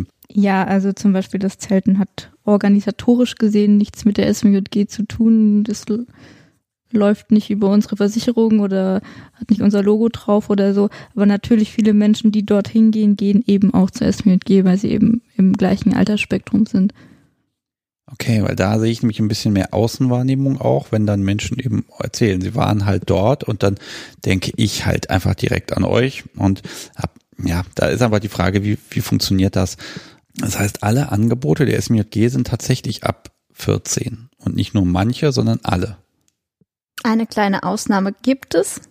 Das sind die Online-Stammtisch momentan, die sind erst ab 16. Das liegt wieder an, ähm, an der Jugendschutz, am Jugendschutz, weshalb online erst ab 16 geht. Alles andere ist sonst ab 14. Okay, ja, stimmt. Man kann, glaube ich, die, das Datenschutzeinverständnis, glaube ich, erst ab 16 geben, korrekt, ne? Ja, ja und genau. es gibt eben die Regel zum Beispiel beim CT, dass man unter 18 eben die Einverständnis der Eltern benötigt. Oh, Okay, und das funktioniert? Das geben die Eltern her? Von den Leuten, die da sind, ja. ja. so kann man das ja. sagen. Wir wissen leider nicht, wie viele quasi da drunter fallen, dass sie nicht kommen dürfen, weil die Eltern nicht Bescheid wissen oder keine Einverständnis bekommen. Aber es ist durchaus so, dass wir auf dem CT Minderjährige haben, die auch die Einverständnis der Eltern bekommen. Das ist aber nochmal ein ganz schöner Schritt, weil das heißt, wenn ich zu sowas gehen möchte, Stammtisch geht so, aber dann muss ich mich vor meinen Eltern outen und auch noch sagen, unterschreibt mir, dass ich da hingehen darf. Wenn man unter 18 ist, leider ja. Okay, dann kommen wir so ein bisschen Richtung Outing an dem Bereich. Also er, frage ich erstmal das Erste. Wollen denn Menschen, ganz junge Menschen, wollen die sich überhaupt outen? Vor ihrer Familie, vor Freunden? Ich glaube, die Frage ist gar nicht mal das Wollen, sondern das Müssen. In manchen Bereichen des BDSMs, je nachdem, wie man es praktiziert oder auch als junger Mensch, geht es nicht anders, weil Eltern zu neugierig sind, weil Eltern genau wissen wollen, wo die Kinder hingehen, sei es auf dem Stammtisch zum Beispiel. Da müssen die Kinder einfach sagen, hey, ich gehe da und dahin, weil ähm, es einfach nicht zu vermeiden ist. Sie müssen abgeholt werden, vielleicht hingebracht werden. Da können sich aber zum Beispiel die Eltern auch an die Orgas wenden, hätten sie da irgendwelche Bedenken etc. Können Eltern euch ansprechen? Und was, was sagt ihr denen? Klar, können sie das. In meisten Fällen möchten die eigentlich nur ein paar beruhigende Sätze hören und einmal sehen, dass diese Menschen, zu denen ihre Kinder gehen, nicht völlig bekloppt sind und auch ganz normale Menschen sind, die nett sind und ähm, wissen, was sie tun. Da kommen jetzt keine spezifischen Fragen meistens, sondern die wollen einfach nur abchecken, dass diese Menschen von der SMJG vertrauenswürdig sind. Ja, das heißt, das heißt, ihr habt aber auch ein bisschen Einblick weil ich kann mir schon vorstellen, dass wenn jemand möchte zum CT und bekommt die Unterschrift jetzt zu Hause nicht oder ne, traut sich nicht. Also wie helft ihr den Menschen, dass sie BDSM nicht nur für sich und innerhalb der SMJG erleben können? Konkret haben wir ja ähm, viele Möglichkeiten. Wir haben Outing-Leitfäden zum Beispiel, die die Kinder den Eltern geben können. Aber auch ähm, was was ist das? Ähm, in diesem Outing-Leitfaden stehen quasi die ganz Basics, was ist BDSM? Was sind Klischees, die nicht bedient werden? Weil Eltern haben schnell mal Klischees im Kopf, der 50-Jährige, der nur die jungen Leute abgreift oder äh, die Frauen werden ja immer nur geschlagen und die wollen das eigentlich gar nicht und da gehört ja gar nichts anderes dazu und es ist alles sexuell. Das steht eben drin, dass es eben nicht so ist. Da können sich Eltern ähm, anlesen, was das Ganze ist, dass es nichts Schlimmes für das Kind ist. Und aber auch andersrum können Kinder sich in diesem oder Jugendliche sich in diesem Outing-Leitfaden das Ganze auch mal anlesen, wie sie sich outen können oder ähm, ja, generell vor Freunden oder Eltern. Ist das ein großes Thema? Ich würde sagen, Outing an sich ist schon ein großes Thema. Vor allem, weil es halt jeden betrifft. Jeder muss sich mal darüber nachdenken, ob man sich outen möchte oder nicht. In dieser Outing-Leitfaden gibt es halt sehr konkret so ähm, Do's und Don'ts, ähm, dass man sich ein paar Stunden Zeit nimmt, an einem Abend, wo auch wirklich Zeit ist und ähm, ist halt ein bisschen, sagen wir mal, professionell gedruckt und ist was, was man den Eltern wirklich in die Hand geben kann, was vielleicht einfach vertrauenswürdiger rüberkommt, wie wenn die bei Google BDSM eingeben und die erste RTL-Reportage finden. So, da, also da habt ihr wirklich das Zeug auf Papier gedruckt und es schickt ihr den Leuten auch zu, wenn ja, sie es brauchen. Genau. Ich gebe zu, so ein Stück Papier aus einer ordentlichen Druckerei, das ja ist was anderes als ich habe irgendwas dahin geklärt, was irgendwie ins WhatsApp reinkopiert, was ich im Netz irgendwo gefunden, gefunden habe. Ich gebe es ja zu, da hat er, da hat er mich schon durchschaut, verdammt. Ähm, ich mag noch so ein bisschen auf diesen Punkt kommen, dass man sich ja, wenn man unter 18 ist, dass man sich dann noch einen höheren Druck hat, sich zu outen, aber da will man das ja eigentlich noch viel weniger, weil man noch mit sich selber ein bisschen am Kämpfen ist. Schwierig. Ich denke, das ist aber auch total unterschiedlich von Mensch zu Mensch. Als ich habe mich zum Beispiel von meinem Freundeskreis mit 17 geoutet, ich einfach die auch nicht mehr anlügen wollte und wo ich am Wochenende bin und wo ich diese Menschen alle herkenne und wenn man sich mal selber damit auseinandergesetzt hat und mit BDSM identifizieren kann, dann kann es auch was sehr Schönes sein, anderen Menschen davon zu erzählen es kommt auch gern auf die Familie, auf die Familiensituation an. Wenn man generell von seinen Eltern weiß, okay, die sind total cool, die sind tolerant, da weiß man, das ist total in Ordnung, was ich tue. Da fällt es vor allem Dingen leichter, als wenn man Eltern hat, die vielleicht total konservativ sind und ähm, damit nichts am Hut haben und schon irgendwie mal gesagt haben, oh, das ist total furchtbar. Äh, dieses Fifty Shades of Grey, was jetzt überall äh, rumläuft Genau, also da kommt es wirklich ganz auf die Familie an, ob man das möchte oder nicht. Ja, ich merke auch so ein bisschen, es ist gar nicht so der Vorstand oder die SMJG, die eine Beratung zu einem bestimmten Thema, ähm, ich sag mal, anbietet, sondern da ist ganz viel, dass diese Community, dieser Austausch innerhalb der Community, dass das einfach gefördert wird und dass dann auf Stammtischen das besprochen werden kann. Ja, man muss ja auch einfach sehen, ähm, diese SMJG, da steckt ja einfach auch nur Menschen der aus der Community dahinter. Niemand von uns ist, von uns ist professionell ausgebildet dafür. Ja, aber gerade dieses, ich glaube, das die in, innerhalb der Peer Group äh, zu sein, ähm, das macht es, glaube ich, auch einfacher wenn die SMJG jetzt ihren Partner äh, Psychotherapeuten hätte, zu dem jetzt jeder hin muss, äh, das wäre mal eine ganz andere Schwelle, als wenn ich sagen kann, hier, oh, letzte Woche hatte ich meiner Mutter so einen fürchterlichen Krach, weil sie wollte wissen, was in der Kiste ist, ich wollte es aber nicht sagen, was mache ich denn jetzt? Ich glaube, das ist einfacher innerhalb der Peer Group dann auch zu sagen, wie ist denn das bei euch? Und dann hast du drei Leute dabei, die hatten mal eine ähnliche Situation und ne, weil die Eltern denken, da sind Drogen drin, da ist aber das Spielzeug drin und so weiter und so fort. Ich, kann, ich mag mir diese, diesen Zwiespalt gerade gar nicht vorstellen. Mir war das einfach immer egal, was meine Eltern sagen an der Stelle und die haben nie drüber gesprochen, das war einfach. Ich habe immer am Rande mitbekommen, die SMJG die lebt, da entwickelt sich was. Und irgendwann kam der Tag, das muss ein paar Jahre her sein, äh, da war die SMJG auf dem Index, also nicht mehr jugendfrei. Nein. Ja, verdammt, okay, was ist passiert? der Wie, Tag nein? ist nicht gekommen. Der nein, ist nicht gekommen. Er wurde uns angedroht, aber er ist nicht ah. gekommen. Okay, äh, wie habt ihr das abgewendet? Also nein, wie ist es dazu gekommen? Wie ist denn das passiert überhaupt? Weil das ist, wann, wann war das überhaupt? Du hast die Notizen. Wir brauchen mal kurz zehn Sekunden. Kein Problem. Ja, Nein. Wir, wir haben mit einem Vorstand, der damals Vorstand war, telefoniert, der hat uns das alles ganz genau erklärt. Ah. Weil wir auch keinerlei Ahnung hatten. Okay, also an der Stelle sind jetzt ausnahmsweise Notizen erlaubt. Also das war im Jahre 2012, habe ich mir sagen lassen. Da wurde an uns herangetreten, also an die SMJG herangetreten, ähm, dass die ganzen Texte im Forum, die seien wohl jugendgefährdend und nicht jugendfrei und es wurde sozusagen angedroht, dass man die SMJG auf den Index setzen lassen könnte, weil sie keine jugendfreien Inhalte vermitteln würde. Wer hat das angedroht? Ähm, das war jugendschutz.net. Die haben uns bei der BPJM, das ist die Bundesprüfstelle für jugendgefährdende Medien, also sozusagen angezeigt ähm, und eben behauptet, dass wir jugendgefährdende Inhalte vermitteln würden. Und da musste man sich ganz, ganz schnell überlegen, was man jetzt macht, weil sonst die Gefahr gestanden hätte, dass die SMG und damit die komplette Website und der Chat ähm, auf den Index kommt und nicht mehr ähm, für unter 18-Jährige einsehbar gewesen wäre. Ja, also auf den Index kommen heißt auch konkret, dass man bei Google, selbst wenn man es direkt eingibt, SMJG, nicht mehr gefunden wird. Das Suchergebnis, die, die genau. Seite ist einfach dann weg. Hm. Ich habe das damals auch mitbekommen und habe mich gewundert, weil gerade Jugendschutz.net ist ja eigentlich dafür da, um die Jugend zu schützen. Und da dachte ich, ist Aufklärung überhaupt kein Thema. Wie habt ihr das gelöst? Also was, was musstet ihr wem erklären, damit das okay ist? Eigentlich mussten wir gar nicht so viel erklären.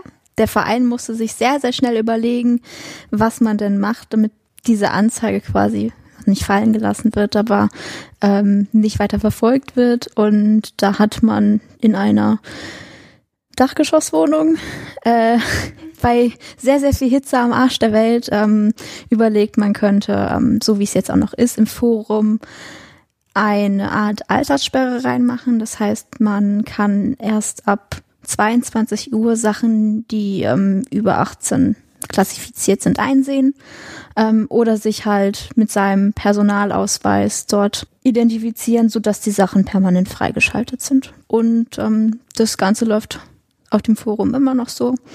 Und seitdem haben wir auch keinerlei Beschwerden mehr gehört. Es ging nur um das Forum selbst, nicht um die SMG als Ganzes. Ja, also angekreidet wurden Texte im Forum konkret, die teilweise nicht ähm, jugendfrei wären und gegen diese Ansicht von jugendschutz.net konnten wir ja grundsätzlich mal nichts tun. Das bedeutet, wir mussten dafür sorgen, dass diese Texte, die man gegebenenfalls als nicht jugendfrei einstufen könnte, eben für Nicht-Jugendliche nicht einsehbar sind. Okay, und das ab 22 Uhr ist das dann, glaube ich, sichtbar, genau. weil Jugendliche dann ja auch immer im Bett sind. Genau. Natürlich. So ist das in Deutschland. Ja, natürlich. ja, okay, alles klar. Ich muss hier mit dem Nachwuchs im Haus nochmal die ins Bett Zeiten nochmal neu verhandeln. Mal sehen, wie weit ich komme an der Stelle. ja, aber ich, ich finde, das ist dann auch wieder so ein Punkt, das ist dann es ist ein Problem, es wird zusammengearbeitet, dann wird es gelöst tatsächlich. Und ich glaube, inzwischen gibt es auch gar keinen Zweifel mehr daran, dass die SMJG wertvoll ist. Ja, also wir hatten nochmal mit der BPJM zu tun vor ähm, drei Jahren. Ja, zwei, mhm. drei Jahren. Ungefähr. Ähm, waren tatsächlich auch dann dort und die haben am Ende waren die eigentlich sehr positiv uns gegenüber und fanden, dass, dass wir dann tolle Arbeit machen. Von dem her, ja, wir sind inzwischen alle einig, dass die SMG da gute Aufklärungsarbeit leistet.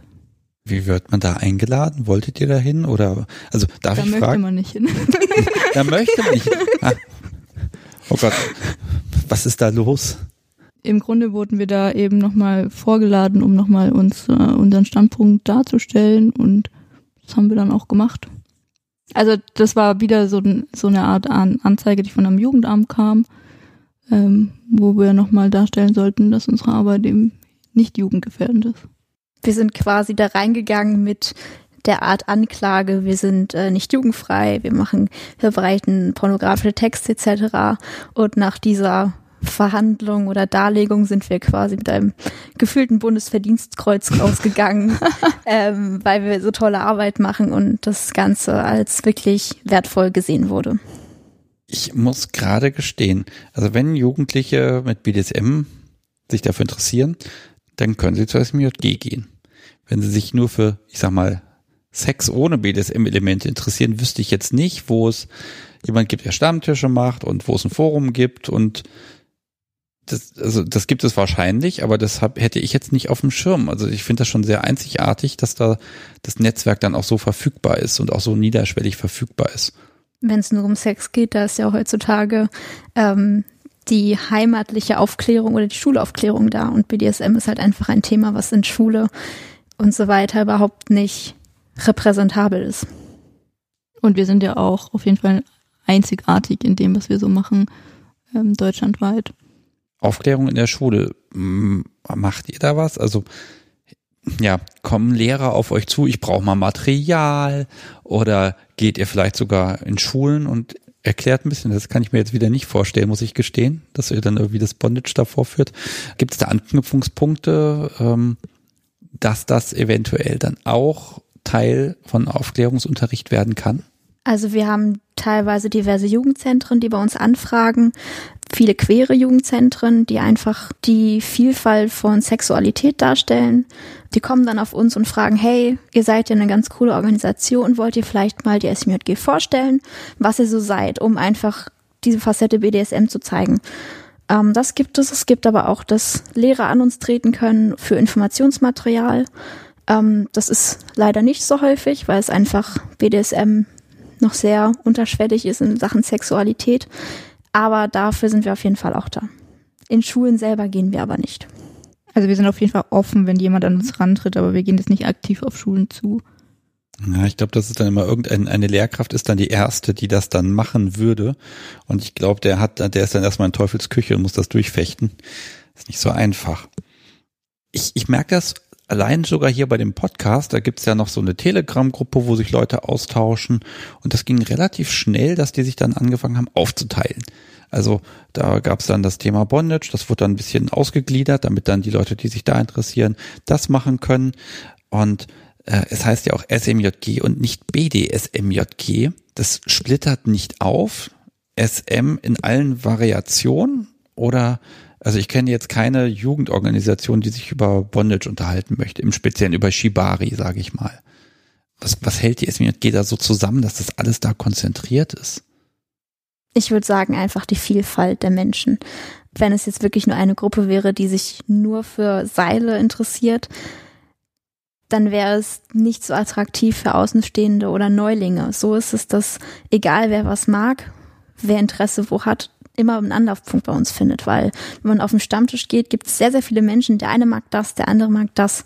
Wenn man Antworten sucht, findet man sie von irgendeiner Person bestimmt auf dem Stammtisch. Das ist wie ein Politiker. Entschuldigung. Kann ich, nichts, kann ich nichts mehr zu sagen? Kann ich nicht mal mehr was nachfragen? Okay, ist, ja, hätte ich. das war ich nicht mal absichtlich. Es ist halt auch das Altersspektrum, würde ich sagen alle sind halt jung und alle haben auch neben BDSM die gleichen, in Anführungszeichen, Themen. Da wird nicht über Kinder gesprochen, sondern halt eben über Uni, was man nach dem Abi macht oder ähm, wo man auch noch cool auf eine Party gehen kann nach dem Stammtisch. Und es kann auch eine ähm, Vanilla-Party sein, sag ich mal. Von dem her, man teilt sich halt nicht nur diesen BDSM-Hintergrund, sondern auch ein Alltagsleben, was sehr ähnlich ist. Ja, und das ist trotzdem immer so ein Durchlaufen. Es kommen immer wieder neue junge Leute nach. Alte gehen weg oder gehen weiter. Ne? Ähm, das, das finde ich ganz schön schwierig, dann so eine Organisation einfach zusammenzuhalten, sage ich mal, ne? Weil du kannst, du hast nun mal nicht den Menschen, der seit 30 Jahren da Ansprechpartner ist oder so. Funktioniert ja nicht. Äh, deshalb finde ich, das ist eine enorme Leistung und das ist einfach eine, eine unglaubliche Kompetenz, dann auch zu sagen, okay, es werden, wer, wer hast du es genannt, dass neue Orgas werden eingeorgert? Verorgert. Verorgert. so nennt man das ähm, bei uns. Also das, das sind Prozesse, da würden sich manche mittelständischen Unternehmen sollten mal gucken, dass sie da ein bisschen fluider werden an der Stelle. Und ich glaube, dass da im Hintergrund ganz viel Papier, naja, Papier jetzt nicht mehr, aber ganz viele Daten existieren, um einfach diese Abläufe immer weitergeben zu können. Da arbeiten wir auch immer dran je nach Generation ist auch immer ganz lustig, heißen quasi die Neuorgas, die die Neuorgas werden immer anders. Ganz früher waren es Eier, weil ähm, eine der Vorstände Ente als Nickname heißt, hieß. Und äh, die kleinen davon sind ja dann Eier. Dann gab es jemand, der hieß Fisch. Dann war es natürlich Laich. Und ja, jetzt haben sie noch keinen neuen Namen, weil aus Hearthstone, kleine Kiesel, ich weiß nicht, ist leider nicht so schön wie Tiernamen. Sand. Sand ist irgendwie ein bisschen. Staub. wow. Ihr seid Unbe Staub. Unbedeutender Staub fliegt. Nein. Wir haben eine kleine Pause gemacht. Jetzt wurde mir erklärt, dass dieser Nahbesprechungseffekt vom Mikrofon, dass das der Porno-Effekt ist. Super. Eventuell muss ich diese Folge dann doch als FSK 18 kennzeichnen. Allein deswegen. Nein. Wir haben jetzt auch noch ein bisschen diskutiert im Hintergrund, liebe Hörer, das werdet ihr nicht hören, aber es ist tatsächlich so, ähm, die SMJG ist ein Kommen und Gehen. Da werden Vorstände eingesetzt, die müssen sich dann zurechtfinden, die können nicht ne, also die haben nicht viel Geschichte. Das ist ein Problem, weil dadurch funktionieren meine ganzen Notizen nicht. Aber das ist okay. Das ist der Sache geschuldet und der Organisation und der Struktur. Das ist aber, glaube ich, auch eine ganz große Stärke, dass die SMJG von Leuten ja, organisiert und geleitet wird, die sich da schnell reinfinden können, die dann das Ganze am Laufen halten und dann aber auch langfristige Pläne schmieden. Aber die alten, die alten ollen Kamellen, sag ich mal, die gehen einfach relativ schnell verloren. Und während ihr die Bunnies da jetzt noch weiter verschnürt, ich habe noch ein Thema, das ist, glaube ich, mit eins der wichtigsten. Die SMJG kostet Geld und muss finanziert werden. Das kann man machen. Man kann euch unterstützen. Und ich sage heute, wer diesen Podcast hört und schon mal immer dem Podcast was Gutes tun wollte finanziell, ausnahmsweise tut es nicht mir gut, sondern tut es der SMJG als Gutes. Und jetzt möchte ich wissen, wie das geht und wofür das verwendet wird und überhaupt, was das alles kostet. Also man kann uns unterstützen, vor allem natürlich durch Spenden auf ein PayPal-Konto oder ein Bankkonto, wie es einem lieb ist. Dadurch, dass wir ein gemeinnütziger Verein sind, kann man die sogar bei seiner Steuererklärung dann einreichen und eine Steuerstattung dafür bekommen. Ähm, man kann ein sogenanntes Fördermitglied bei uns werden. Es ist im Grunde auch eine finanzielle Unterstützung, wo man jährlich einen Betrag zwischen 30 und 120 Euro, der in gewissen Abständen frei gewählt werden kann, an uns spendet und dafür aber noch ähm, Informationen bekommt, sogenannte Quartalsberichte, die wir alle jedes Quartal, also alle drei Monate rausgeben, wo wir unsere Mitglieder informieren, was gerade so abgeht im Verein. Und als Fördermitglied wird man auch auf die Mitgliederversammlung eingeladen. Man hat also ziemlich viele Infos durch die Spende, die man einmal im Jahr leistet und das kommt dann dem Verein zugute. Der Verein kostet nämlich Geld. Ähm, wir haben ganz schön viele Kosten, die wir decken müssen, hauptsächlich für viel Technik, ähm, unsere Server, für unsere ähm, Verträge, die wir da haben, für unser Konto. Ähm, wenn wir zum Beispiel auch auf Öffentlichkeitsarbeit betreiben und auf CSDs gehen, dann kostet das Geld, da einen Stand anzubieten oder auf, generell auf Messen etwas anzubieten. Wir haben viele Fahrtkosten, weil wir eben so viele Distanzen zwischen uns haben, ähm, die gedeckt werden müssen. Wir ähm, haben unsere Veranstaltungen, die auch nur knapp kostendeckend kalkuliert sind. Also manchmal zahlen wir da auch Geld drauf. Und wir arbeiten natürlich generell an der Professionalisierung des Vereins. Ähm, wofür viel Geld benötigt wird ähm, im Sinne von Arbeitstreffen oder Schulungen, die man auch die Mitglieder mal besuchen lässt. Unser Küchenteam geht ab und zu zu Schulungen oder ähm, wenn wir zu so Jugendschutzschulungen gehen möchten, muss man es auch bezahlen. Also dieses ganze Geld fließt wirklich zu 100 Prozent in den Verein und in diese ehrenamtliche Arbeit rein. Das ermöglicht zum Beispiel auch, dass die CETs von den Kosten her sehr, sehr günstig sind für das, was man eigentlich dort bekommt. Ja klar, als, als Schüler habe ich kein Riesenbudget, da sind allein wahrscheinlich die Fahrtkosten dahin schon ein Brocken, der von, ja teilweise von Taschengeld finanziert werden muss. Also was kostet denn das CT für Teilnehmer? Das CT kostet für Teilnehmer für Freitag, Samstag, Sonntag inklusive Vollverpflegung und allem drum und dran 55 Euro pro Person. Oh, das ist aber sportlich günstig. Ja. Also ich habe neulich äh, von einem anderen Event gehört, die rufen das Zehnfache auf jeden Fall auf für sowas. Ähm, und das ist dann auch okay, weil jeder sagt, ja, im Vergleich mit Hotel und so ist das trotzdem in Ordnung. Ganz ehrlich, liebe Hörer, schickt denen mal ein bisschen Geld, regelmäßig, damit das einfach läuft. Äh, und ich glaube, langfristig gesehen, aus den Menschen, die in der SMG werden, es wird einfach relativ schnell einfach ein Teil, der die Szene bunter macht und das macht es einfach schön. Ich behaupte mal, wir haben den, den Pflichtteil erledigt. Ja, Eindeutig. ich glaube, wir sind durch. Okay. So, und dann gönne ich mir jetzt den Spaß. Das wird nämlich deutlich einfacher für mich, weil da ist es nicht schlimm, wenn ich nicht vorbereitet bin. Wen habe ich denn hier überhaupt genau vor mir sitzen, privat? Ähm, Nina. Liebe Hörer, falls ich das geschnitten habe, ich habe Ninas Namen heute schon dreimal, Viermal. viermal vergessen. Wahnsinn. Keine Ahnung, was da los ist. Der will heute einfach nicht meinen Kopf rein. Sofern wir es noch nicht vorne erwähnt haben. Äh, Wie sieht, ja, wer bist du innerhalb der BDSM-Community?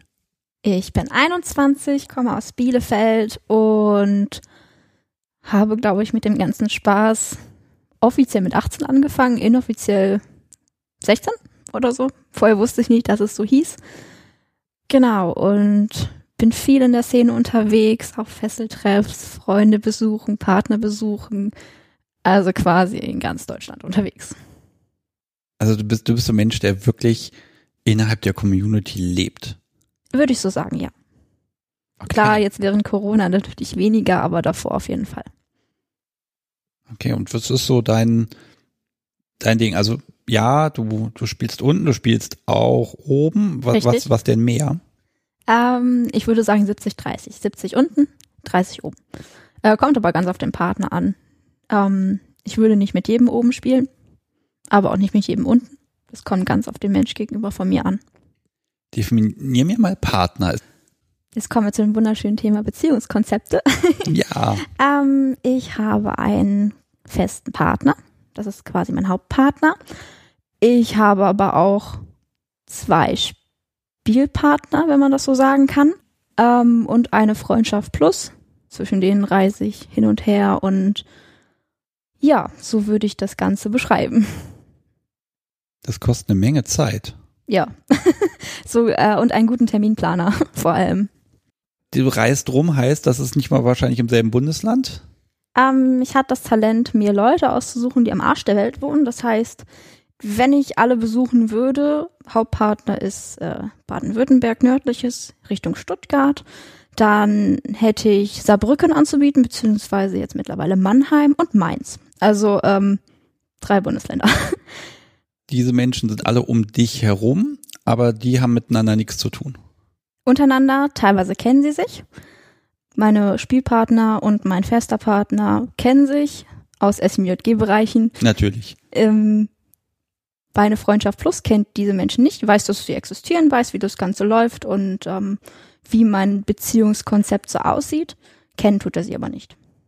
Der Hauptpartner, ist das der Mensch, mit dem du dann die Wohnung teilst oder lebst du tatsächlich noch alleine? Ich studiere und wohne dementsprechend noch in der Stadt, wo ich studiere, in Bielefeld.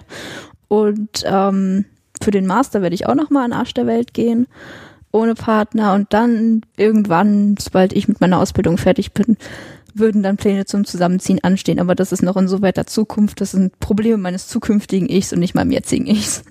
Ich hab das so, dass ich jetzt so, wie ich lebe, glücklich bin und die Leute um mich herum auch glücklich sind. Ganz grob gesagt. Also tatsächlich bin ich da einfach anders sozialisiert und deshalb finde ich das natürlich nochmal extra spannend. Auf der anderen Seite wäre das natürlich eigentlich was für einen Poly-Podcast. Den mache ich aber nicht. Ich will auf was Bestimmtes hinaus. Dazu mag ich aber, Angie, dich jetzt erst nochmal fragen. Machst du das genauso? Nein. Wir stellen dich, glaube ich, nochmal so ein bisschen richtig vor, damit wir ein bisschen Wechsel auch einfach drin haben. Sonst muss ich hier das hinterher in drei Folgen zerteilen. Das wäre wär auch komisch. Ja, also ich bin Angie, ich bin 23 und komme aus der Stuttgarter Ecke. Ähm, ja, zum BDSM spiele lange Zeit nur unten gespielt, ähm, inzwischen auch viel am Aktivspielen und ja, mache das inzwischen seit acht Jahren. Bin ich in der SMG und seit acht Jahren lebe ich BDSM aktiv aus und hatte da verschiedene Partner, verschiedene Beziehungen und zurzeit ähm, habe ich einen Spielpartner und Bekanntschaften, sag ich mal. Also bei euch beiden ist wirklich dieses Konzept einen, einen festen Partner, um den möglichst dann irgendwann eine Verlobung, Ehe, Tod. Ähm, das ist kein Modell gerade. Gar nicht mal so unbedingt. Also klar, ich habe einen festen Partner, aber mein Konzept, ich weiß nicht, ob es Konzept ist, momentan wäre es auch jederzeit möglich, dass wenn ich einen Menschen kennenlerne, der quasi mein zweiter Partner, zweiter Freund wird, wenn man das so sagen kann. Also es ist nicht limitiert auf eine Person. Wie kriege ich denn jetzt den Dreh zum Ding der Woche hin? das ist eine gute Frage. Ja, ich weiß ja nicht, was es ist, aber es steht definitiv auf meinem Zettel drauf. Und ihr habt mir beide gesagt, es hat, ist zumindest zum Teil was Persönliches. Meins ist nur persönlich. Nur persönlich. Ja. Meins ist mehr als mitgeben. Sorry. Okay, wer auch immer, also da ihr jeweils was eigenes habt, ähm, sucht es euch aus. Ich nehme, was ich zuerst kriege. Dann fange ich mal an. Ich habe Tapsi mitgebracht. Tapsi ist äh, ein Kuscheltier, eine kleine Katze.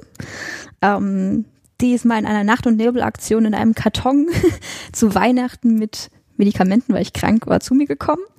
Ähm, die habe ich mit meinem Hauptpartner geschenkt bekommen und seitdem begleitet sie mich quasi zu jedem SMJG-Event, zu jedem Partner und sorgt dafür, dass ich mich, egal wo ich bin, egal in welchem Bett, immer wohlfühle.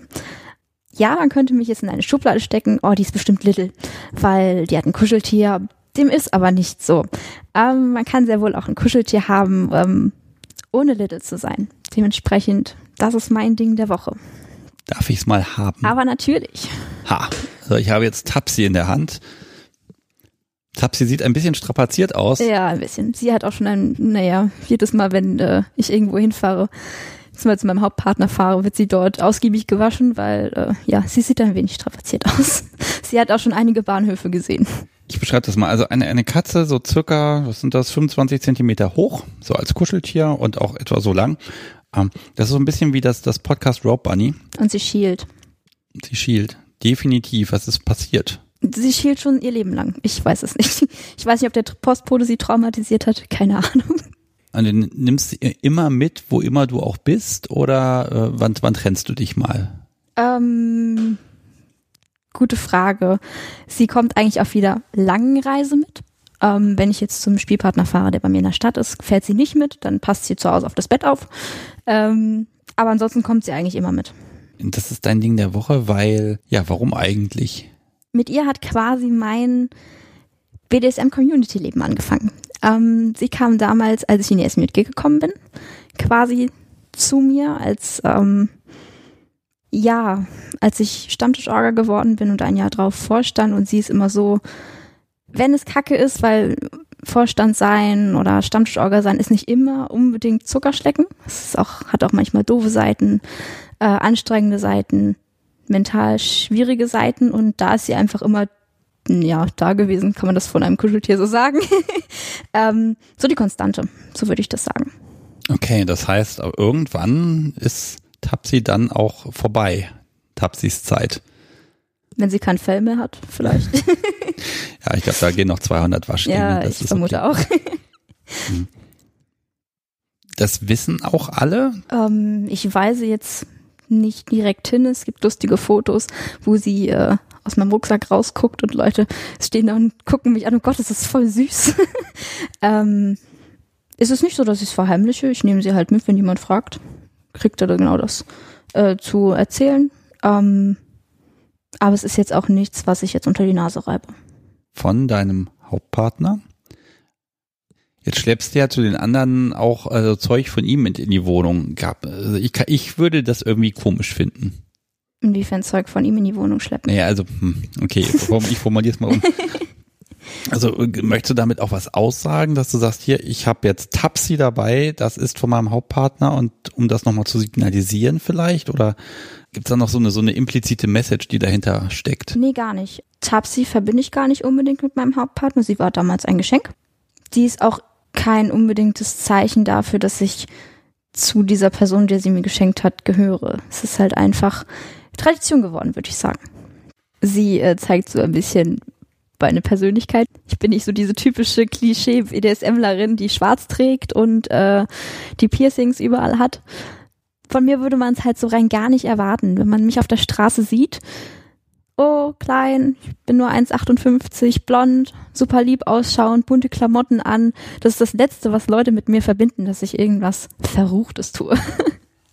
ich muss gestehen, da bin ich total blind geworden offenbar, weil ich habe da jetzt, also ich habe das überhaupt nicht in Frage gestellt, ähm, weil Ja, auf Partys ziehen sich die Leute entsprechend an, aber ansonsten sind die BDSMer völlig unauffällig, habe ich immer das Gefühl. Das hat sich, glaube ich, verändert, dass man das nicht so zeigen muss. Das stimmt schon. Klischeehaft ähm, hat man dann doch sehr viele Leute auf Stammtischen, die so Rock hören und ähm, die schwarzen Klamotten anhaben. Zumindest bei mir auf dem Stammtisch ist das so. Aber ich bin halt so das komplette Gegenteil. Liebe Hörer, ich tue so, als moderiere ich dir das, aber ich habe mich heute hier völlig vergaloppiert. Das gebe ich jetzt auch freimütig zu. Und wenn das hier nach dem Schnitt ein großes Massaker ist und ein bisschen zusammenhanglos ist, ich bin schuld. Die Schuld nehme ich definitiv auf mich.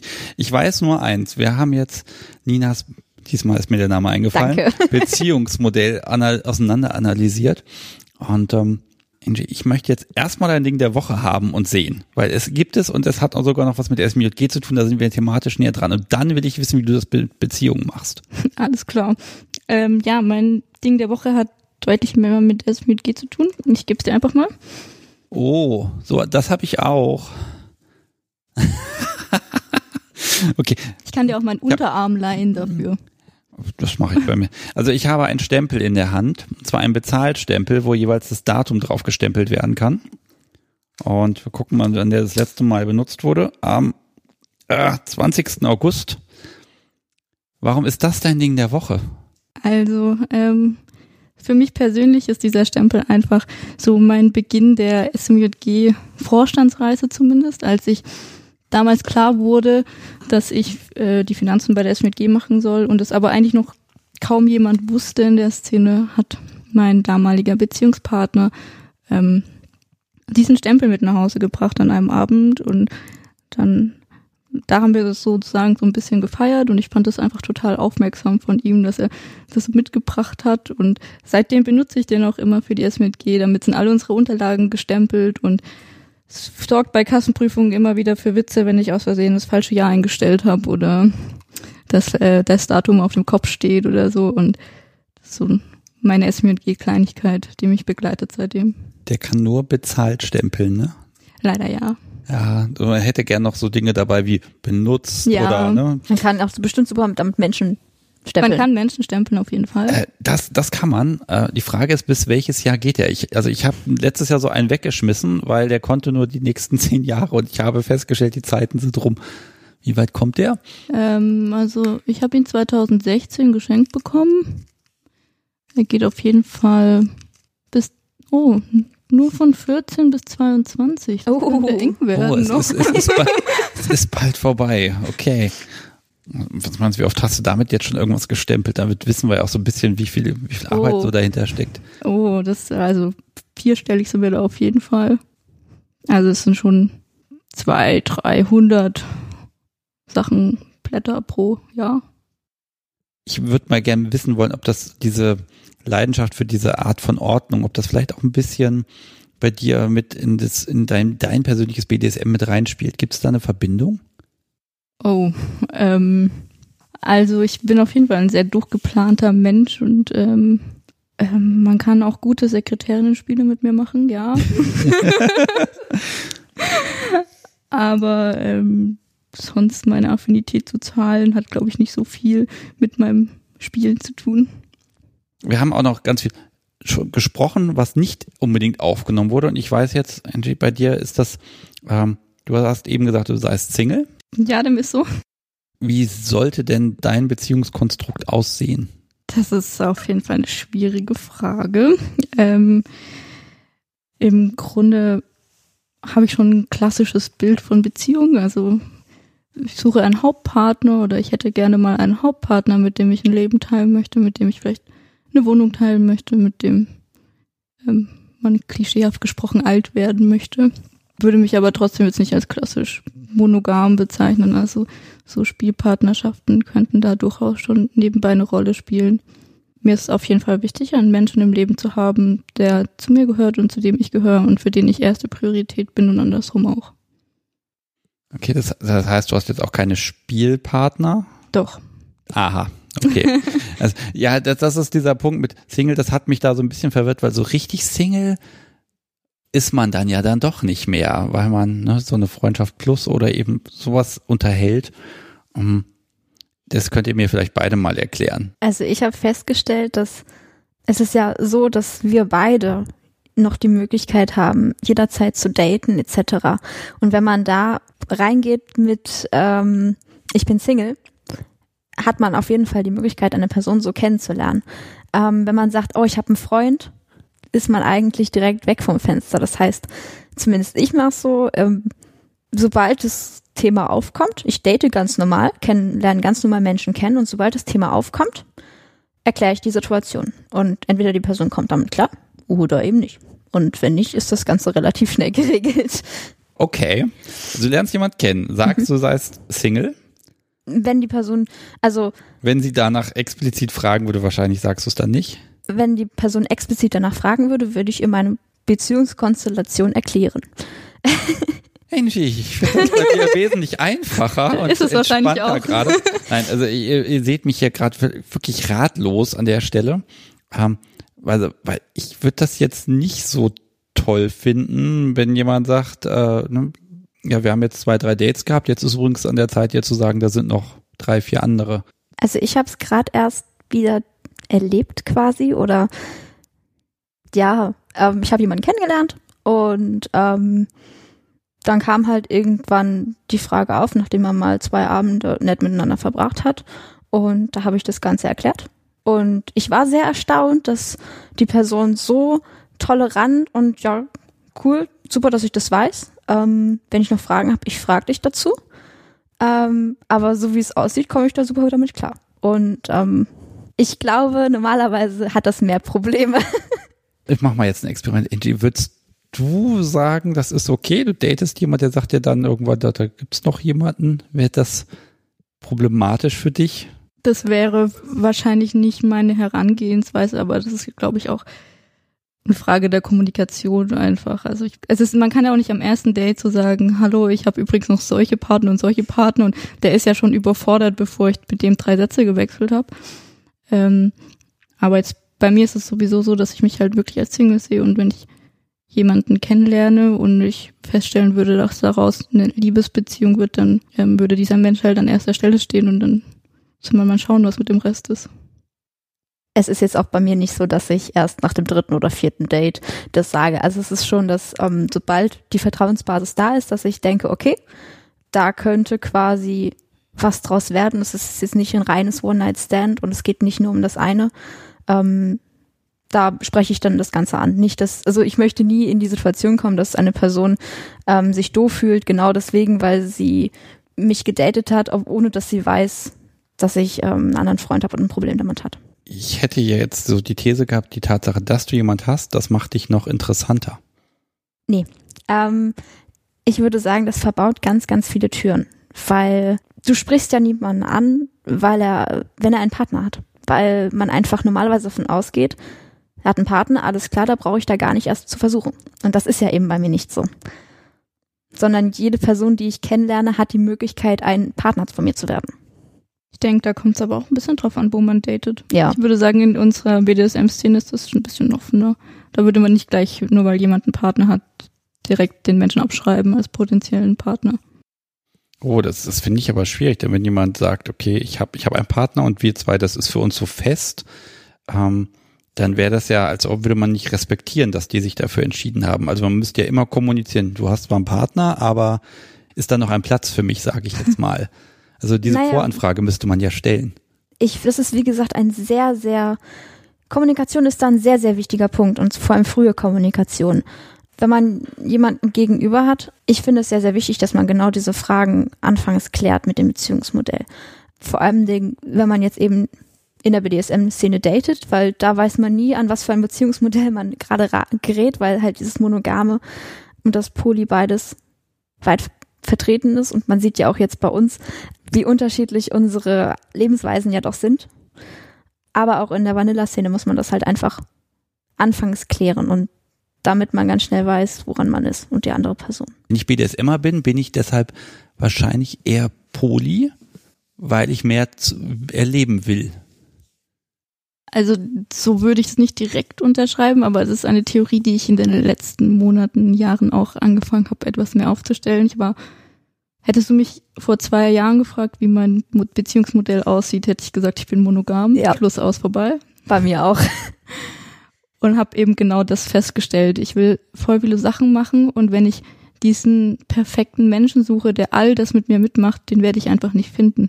Und dann muss ich mal überlegen, ob ich auf was verzichten möchte oder ob ich halt vielleicht das mit mehreren Partnern ausleben kann. Gibt es denn Dinge, die sich so ein bisschen ausschließen? Also wenn ich, also ich sag mal so, es gibt, da habe ich oft festgestellt, dieses, ich habe einen, einen Partner, der ist, sagen wir mal, sehr dominant. Und wenn ich den sehe, dann da bin ich schon so ein bisschen im Setting drin fällt es, glaube ich, sehr schwer, mit dem Dinge, mit dieser, mit dieser selben Person Dinge zu tun, die das genau Gegenteil sind. Diese Top-Sub-Beziehung, die ist dann automatisch etabliert.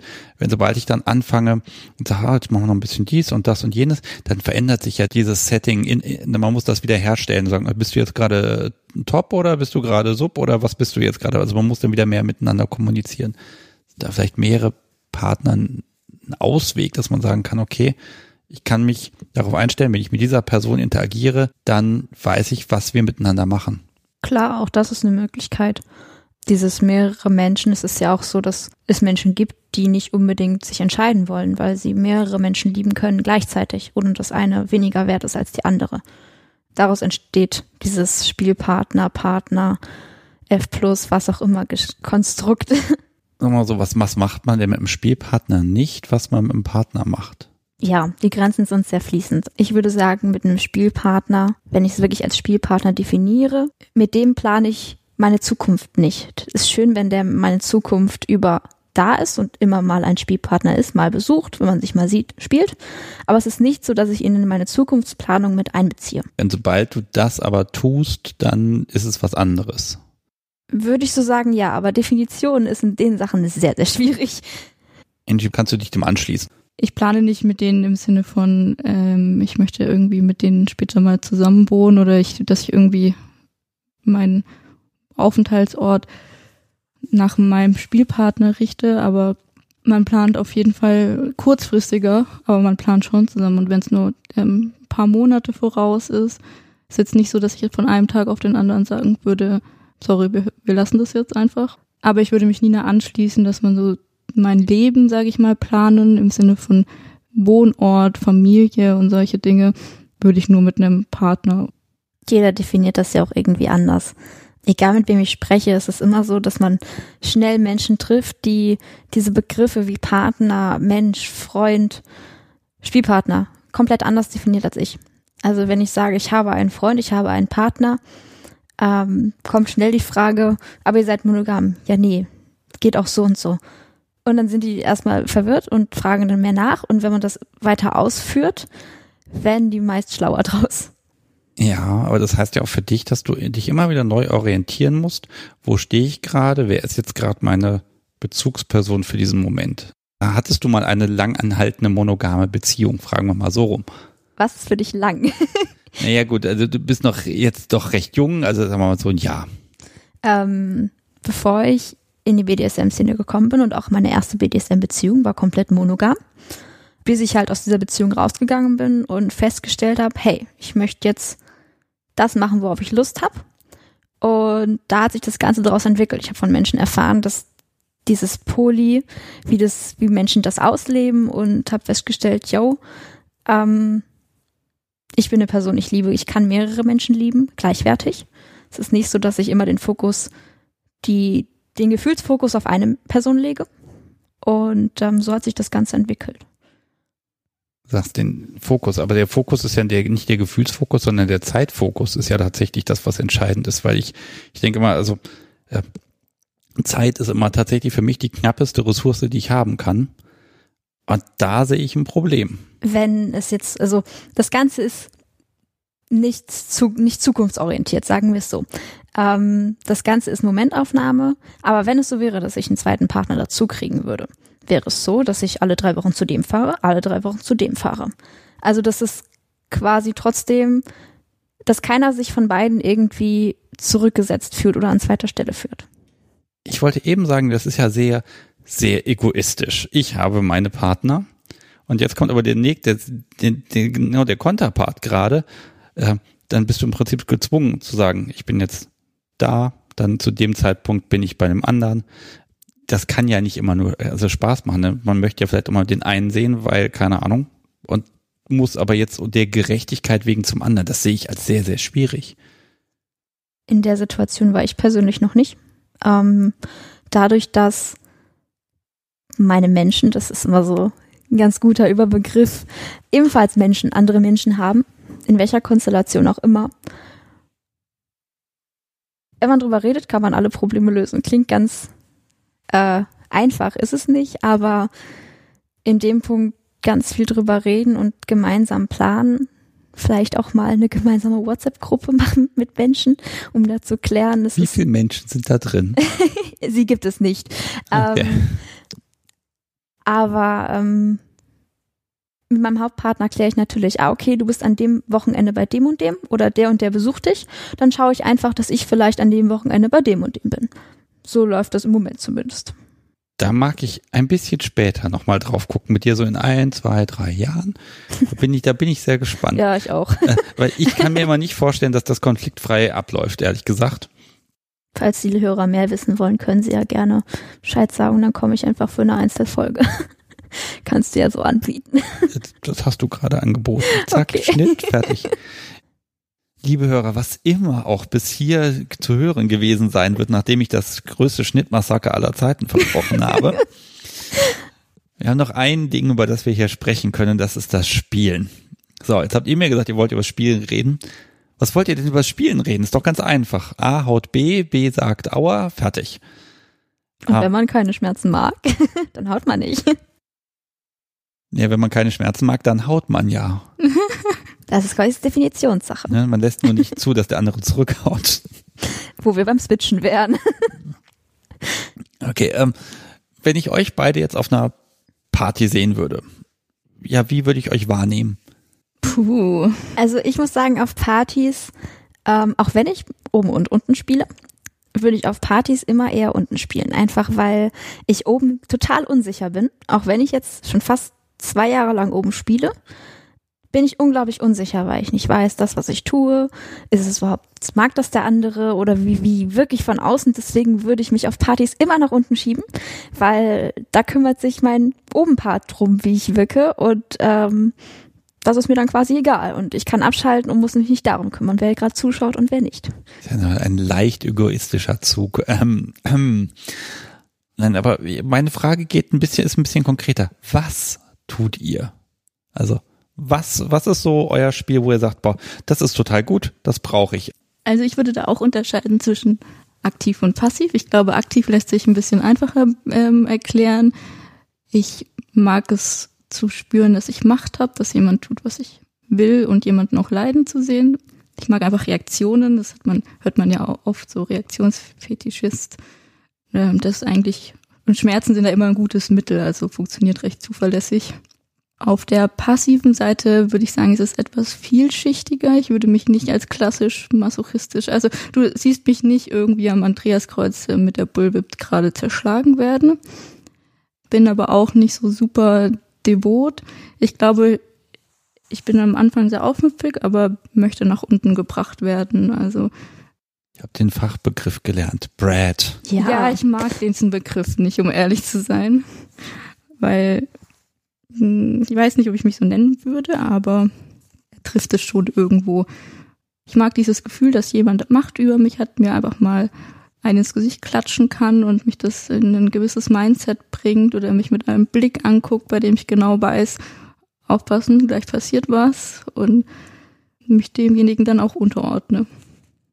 Ich glaube, das ist dann dieser Reaktionsfetisch ist auf Subseite. Ähm, also ja. von unten gucken und ah, was passiert, wenn ich jetzt ein bisschen provoziere? Ein bisschen. Ja. Okay, du weißt da mehr. Sie provoziert nicht nur ein bisschen.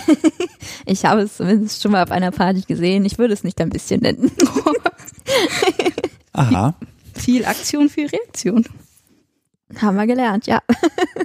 Ähm, ist das bei euch beiden tatsächlich mehr wirklich dieses DS, dieses Machtgefüge, was euch kickt? Also bei mir ist mein Obenspiel ein bisschen anders, würde ich sagen. Wenn ich oben spiele, ich habe so lange Spaß, wie ich sehe, dass der andere auch Spaß hat. Das heißt, sobald ich jemandem Schmerzen zufüge, die wirklich keinen Spaß mehr machen, also derjenige wirklich leidet, dann habe ich auch keinen Spaß mehr. Dann kriege ich Mitleid und kann dem anderen nicht mehr wehtun und bin auch komplett aus dem oben Spielen raus. Ich gehe, wenn ich umspiele, sehr gern über Lust, über Orgasmuskontrolle und über Fixierung, Sinnesentzug und so die Ecke. Das ist mein oben spielen und unten.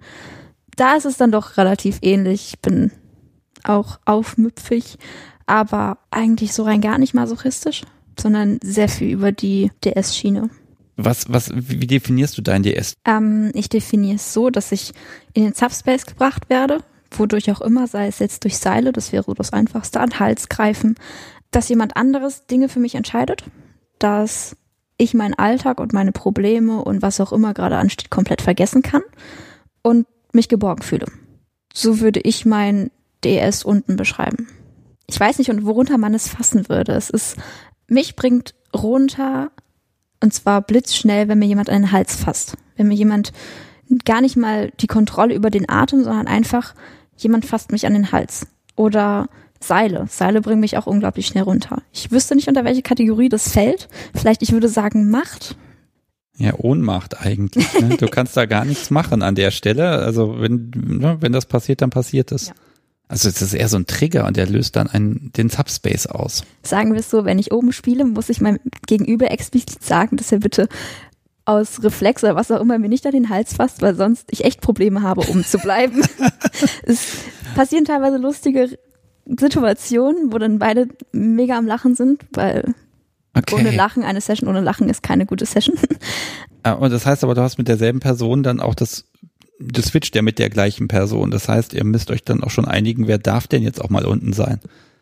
Ja, ich würde aber gar nicht mal, also manchmal bespricht man vorher, ähm, was quasi wer oben sein möchte und wer unten. Es gibt ja Tages wegen, oh Gott, mein Tag war heute zu stressig, ich kann heute nur unten oder ich kann heute nur oben, ich habe Lust drauf. Aber man kann das auch sehr gut während der Session mit ein bisschen kämpfen und letztendlich wer dann nicht mehr, sich nicht mehr wehrt, ist halt unten. Ich würde tatsächlich sagen, dass bei mir eher, ich möchte halt die Macht von jemandem über mich spüren und muss mich dafür auch gar nicht jetzt so geborgen fühlen, wie Nina es gerade vielleicht beschrieben hat, sondern möchte eigentlich eher spüren, dass dieser Mensch mit mir gerade blöd gesagt machen kann, was er will, und zwar wirklich mich in den Haaren packen und durchs ganze, durch die ganze Wohnung zerren und ähm, aufs Bett schmeißen und ich genieße tatsächlich dann auch die Angst vor diesem Menschen. Du, du, hast, du hast tatsächlich Angst? Nein, na, natürlich weiß ich, dass es einen sicheren Rahmen gibt und ich vertraue der Person, aber im Spiel und in der Situation diese Angst, ich weiß nicht, was jetzt passiert, ich weiß nicht, ähm, schlägt er mir jetzt, tut er mir jetzt weh oder ähm, haben wir jetzt Sex oder kann ja alles passieren im Grunde. Also dieses Nicht-Wissen, was kommt, ist es dann. Und auch nicht wissen, wann es aufhört. Ich werfe euch beiden mal 24-7 hin. Kannst du das erotisieren, dass du sagst, das sind, ist jetzt so? Zum Teil auf jeden Fall. Ähm, ist halt immer so ein bisschen die Frage, inwiefern das realistisch umsetzbar ist, aber grundsätzlich ähm, finde ich 24-7 schon ein gutes Konzept, das ich mir vorstellen könnte. Zumindest mit einem Hauptpartner zum Beispiel, bei dem ich unten spiele, dass er jederzeit die Möglichkeit hat, dieses Machtgefälle aufzurufen, indem er mich zum Beispiel packt und durch die Wohnung zerrt ohne Ankündigung. 24-7 ist gar nichts für mich, ehrlich gesagt. Ich ziehe da gar keinen Reiz draus ich ziehe nichts aus diesem permanenten Machtgefälle, sondern bin sehr gerne auf Augenhöhe, auch im Alltag und habe halt gerne für Sessions einen klaren Anfang und ein klares Ende. Das ist bei dir gar nicht so, ne? So klares Ende, braucht es das? Also das gibt es meistens ja schon. Man kuschelt dann oder schläft ein. Dann ist schon irgendwie dieses Session zu Ende und mir ist es auf jeden Fall auch wichtig, im Alltag auf der gleichen Augenhöhe mit meinem Partner zu sein und Alltagsentscheidungen auf gleicher Augenhöhe zu treffen. Von dem her, richtige Sessions haben bestimmt immer ein Ende, aber man kann relativ spontan eine neue einläuten, würde ich mal sagen. Also das ist auch das 24-7, was ich ähm, schätze, sage ich mal. Ne? Natürlich trifft man Entscheidungen auf Augenhöhe und man zieht auch jetzt nicht gerade in den Momenten, wo die großen Finanzentscheidungen des Hauses getroffen werden, die Dom-Karte und sagt, nein, aber es wird jetzt doch der Porsche. Auch wenn wir uns das nicht leisten können, ich habe das so beschlossen, so wie jetzt akzeptiere das Punkt. Ähm, das darf, diesen Fehler darf man, glaube ich, nicht machen. Und ich finde dann, also ich persönlich genieße 24-7 aus der Situation heraus, dass immer doch irgendwas da ist, sogar während man sich auf Augenhöhe fetzt. Ja, ich, ich kann es verstehen. Für mich war es nichts. Also es ist schwierig in Worte zu fassen, warum nicht, aber meine Persönlichkeit spricht da einfach so komplett gegen. Ich möchte nicht permanent im Hinterkopf haben, dass der andere Macht über mich haben könnte. Ich kann gar nicht beschreiben, warum, aber äh, das ist so das, was sich dagegen sträubt bei mir. Ich würde auch bei mir differenzieren, dass ich, also ich könnte mir 24-7 aktiv zum Beispiel nicht vorstellen. Das wäre mir viel zu anstrengend. Da hast du absolut recht. Jetzt habt ihr ja beide gelegentlich in eurem Leben gespielt. Gibt es da irgendwas, wo ihr sagt, das müsste man eigentlich mal erzählen? Oh. Äh, ja, ähm, lustige Situation. Das vorhin schon mal genannte Zelten. Mein Partner ist relativ schmerzresistent und ziemlich masochistisch.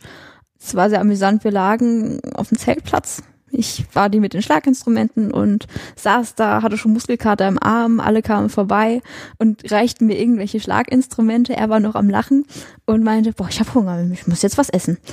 Da kam irgendwer von unserer Gruppe nach oben. Ich hätte noch Kekse. Oh ja, hol mal Kekse. Person lief nach oben. Und letztendlich war dann das Bild, dass mein Partner da lag, lecker am Kekse essen war und sich mit den anderen Leuten unterhielt. Und ich da mit mit meinem schon äh, Muskelkater verzerrten Arm immer noch da am draufdreschen waren und ähm, die Leute einfach nur dagegen guckten, Kopfschüttelten und weitergehen. Wie ging das zu Ende? Waren irgendwann die Kekse leer oder deine Kraft? Äh, meine Kraft leider. ja, ich habe zum Glück blaue Flecken erreicht. Das passiert nicht oft. Das, ist, das hab's aber geschafft. Aber der Tag danach im Arm war nicht schön. ja, das glaube ich. Im Zweifel bei sowas immer Strom probieren. Das schont die Arme. Ja, das stimmt natürlich. Oder outsourcen geht auch sehr gut. Einfach an andere weiterreichen. Mach mal. vom, vom Spiel her ist es vielleicht nicht so lustig, aber ich mag hohe Schuhe sehr gerne. Hab auch ganz schön viele davon. Und hatte mal einen Spielpartner, der das auch mochte und der mir dann hohe Schuhe sozusagen gekauft hat wir haben dann, also er hat sie mir dann gezeigt und ich durfte dann sagen, welche ich besonders schön finde, welche wir vielleicht behalten können. Und ähm, dann musste ich mir die aber erstmal verdienen. Und da hat er bei mir dann schon einen bunten Punkt getroffen, weil ich mochte die, ich wollte die schon unbedingt haben. ja, das war eine sehr äh, lustige Geschichte. Wie hast du sie dir denn verdienen können? Ähm, es waren verschiedene Sachen. Äh, eine Sache kann ich vielleicht erzählen, war wir hatten es vorhin ja kurz schon von Strom, sehr effektives Mittel. Ähm, der Spielpartner hatte ein, eine Klammer gebastelt, die Stromsignale aussendet, wenn man sich bewegt. Die kann man an gewissen empfindlichen Körperteilen anbringen. Dann hat er mich in diese sehr, sehr hohen Schuhe gesteckt und eine eher unbequeme Position und hat mal den Timer, ich weiß gar nicht mehr, auf 15 oder 20 Minuten gestellt und dann stand ich da und habe einfach nur probiert, nicht zu zittern wegen diesen blöden Stromklammern. Ich hätte gerne die Bauanleitung für diese Klammern. ja, dich kann man bestimmt anfragen. Also danach hätte ich ja dann an deiner Stelle die Schuhe wahrscheinlich in die Ecke geworfen, hätte gesagt, was ich will die Dinger doch nicht mehr haben. Die sind tatsächlich auch super unbequem, deswegen habe ich die auch nicht mehr. weil es wirklich mit Abstand die unbequemsten Schuhe sind, die ich hatte, weil die sehr hoch waren. Du hast schwer dafür gelitten. Ja. Und jetzt sind, dann waren sie auch noch unbequem. Das Aber es gab noch zwei andere und die waren sehr bequem. Die sind auch hübsch und die habe ich auch noch. Und für die musstest du nichts machen. Doch. Aber darüber reden wir jetzt nicht. Eine Lady genießt und schweigt. Genau. Liebe Hörer, wir machen das jetzt hier ganz einfach. Wir haben jetzt eine Sendungsdramaturgie. Die ist so, als hätten wir meinen, meinen Spickzettel genommen, hätten ihn einmal geschreddert und wieder zusammengesetzt. In vier Akten, bitte. genau. Äh, da, da ist, glaube ich, gar nichts mehr sortiert. Aber ich glaube, wenn man das alles gehört hat, dann hat man so ein bisschen ein Bild von euch beiden und hoffentlich auch von der SMJG, die nun inzwischen endgültig jeder kennt. Ich möchte nie wieder eine Mail bekommen von Hörern, die sagen, hm, ich bin noch ganz jung, gibt's da irgendwas, an den ich mich da wenden könnte? Also ich sage jetzt einmal den Link, nein, Quatsch, den sagt ihr mir einfach. Also wenn man sagt, ich habe jetzt diese Folge gehört und habe irgendwie noch keinen Kontakt zur SMJG, was muss ich denn wo eingeben, damit ich euch finde? Internet? Ja, da www.smjg.org. Sehr gut, das ist einmal gesagt, sehr schön. Dort findet man, wenn man auf einen Stammtisch möchte, eine wunderschöne Liste mit unseren 37 Stammtischen mittlerweile. Da kann man sich da den Stammtisch der Wahl raussuchen in seiner Stadt und kann eine Mail an die Orgas schreiben. Das geht unter stadt-orga.smjg.org. Ich sag da nochmal ganz schnell, welche Stammtische es gibt und wo die sind. Nämlich in Aachen, Augsburg, Bayreuth tatsächlich, da gibt's Stammtische, mein Gott, Berlin, Bielefeld, Bochum, Braunschweig, Bremen, Dresden, Erfurt, Frankfurt am Main, Freiburg am Breisgau, Göttingen, Graz, oh, Österreich, sehr gut, Hamburg, Hannover, Kaiserslautern, Karlsruhe, Kassel, Kempten, Kiel, Köln, Leipzig, Lübeck, Mainz, Mannheim, München, Münster, Nürnberg, Passau, Ruhrgebiet, Warum heißt der Ruhrgebiet? Weil er im Ruhrgebiet ist. Nein, es gibt verschiedene im Ruhrgebiet und der ist in Duisburg, soweit ich weiß. Ah, okay. Saarbrücken, Stuttgart, Ulm, Wien und Würzburg. So, jetzt habe ich es einmal alle gesagt. Also da findet man die SMJG, die es so gar nicht gibt, sondern Teile der SMJG, wo man einfach hoffentlich ja Freunde findet, glaube ich. Das auf jeden Fall. Kann ich nur so bestätigen. Und ich denke Angie auch. Ja, auf jeden Fall. Okay, dann bedanke ich mich ganz, ganz herzlich, dass ihr den zum Teil weiten Weg zu mir auf euch genommen habt. Angie, was waren das jetzt? Wahrscheinlich eine, eine Tagesreise? Sechs, sechs, Stunden war ich unterwegs. Mein Gott, sechs Stunden und du warst anderthalb unterwegs? Zum Glück nur anderthalb, ja. Gott, mehr als genug. Ich schlage vor, ich lade euch jetzt hier bei mir zum Essen einfach ein. Sehr gut. Wir haben Hunger. Gut, dann sollt ihr was kriegen. Vielen Dank und ihr liebe Hörer, bis zum nächsten Mal. Macht's gut. Tschüss. Tschüss. Tschüss und danke.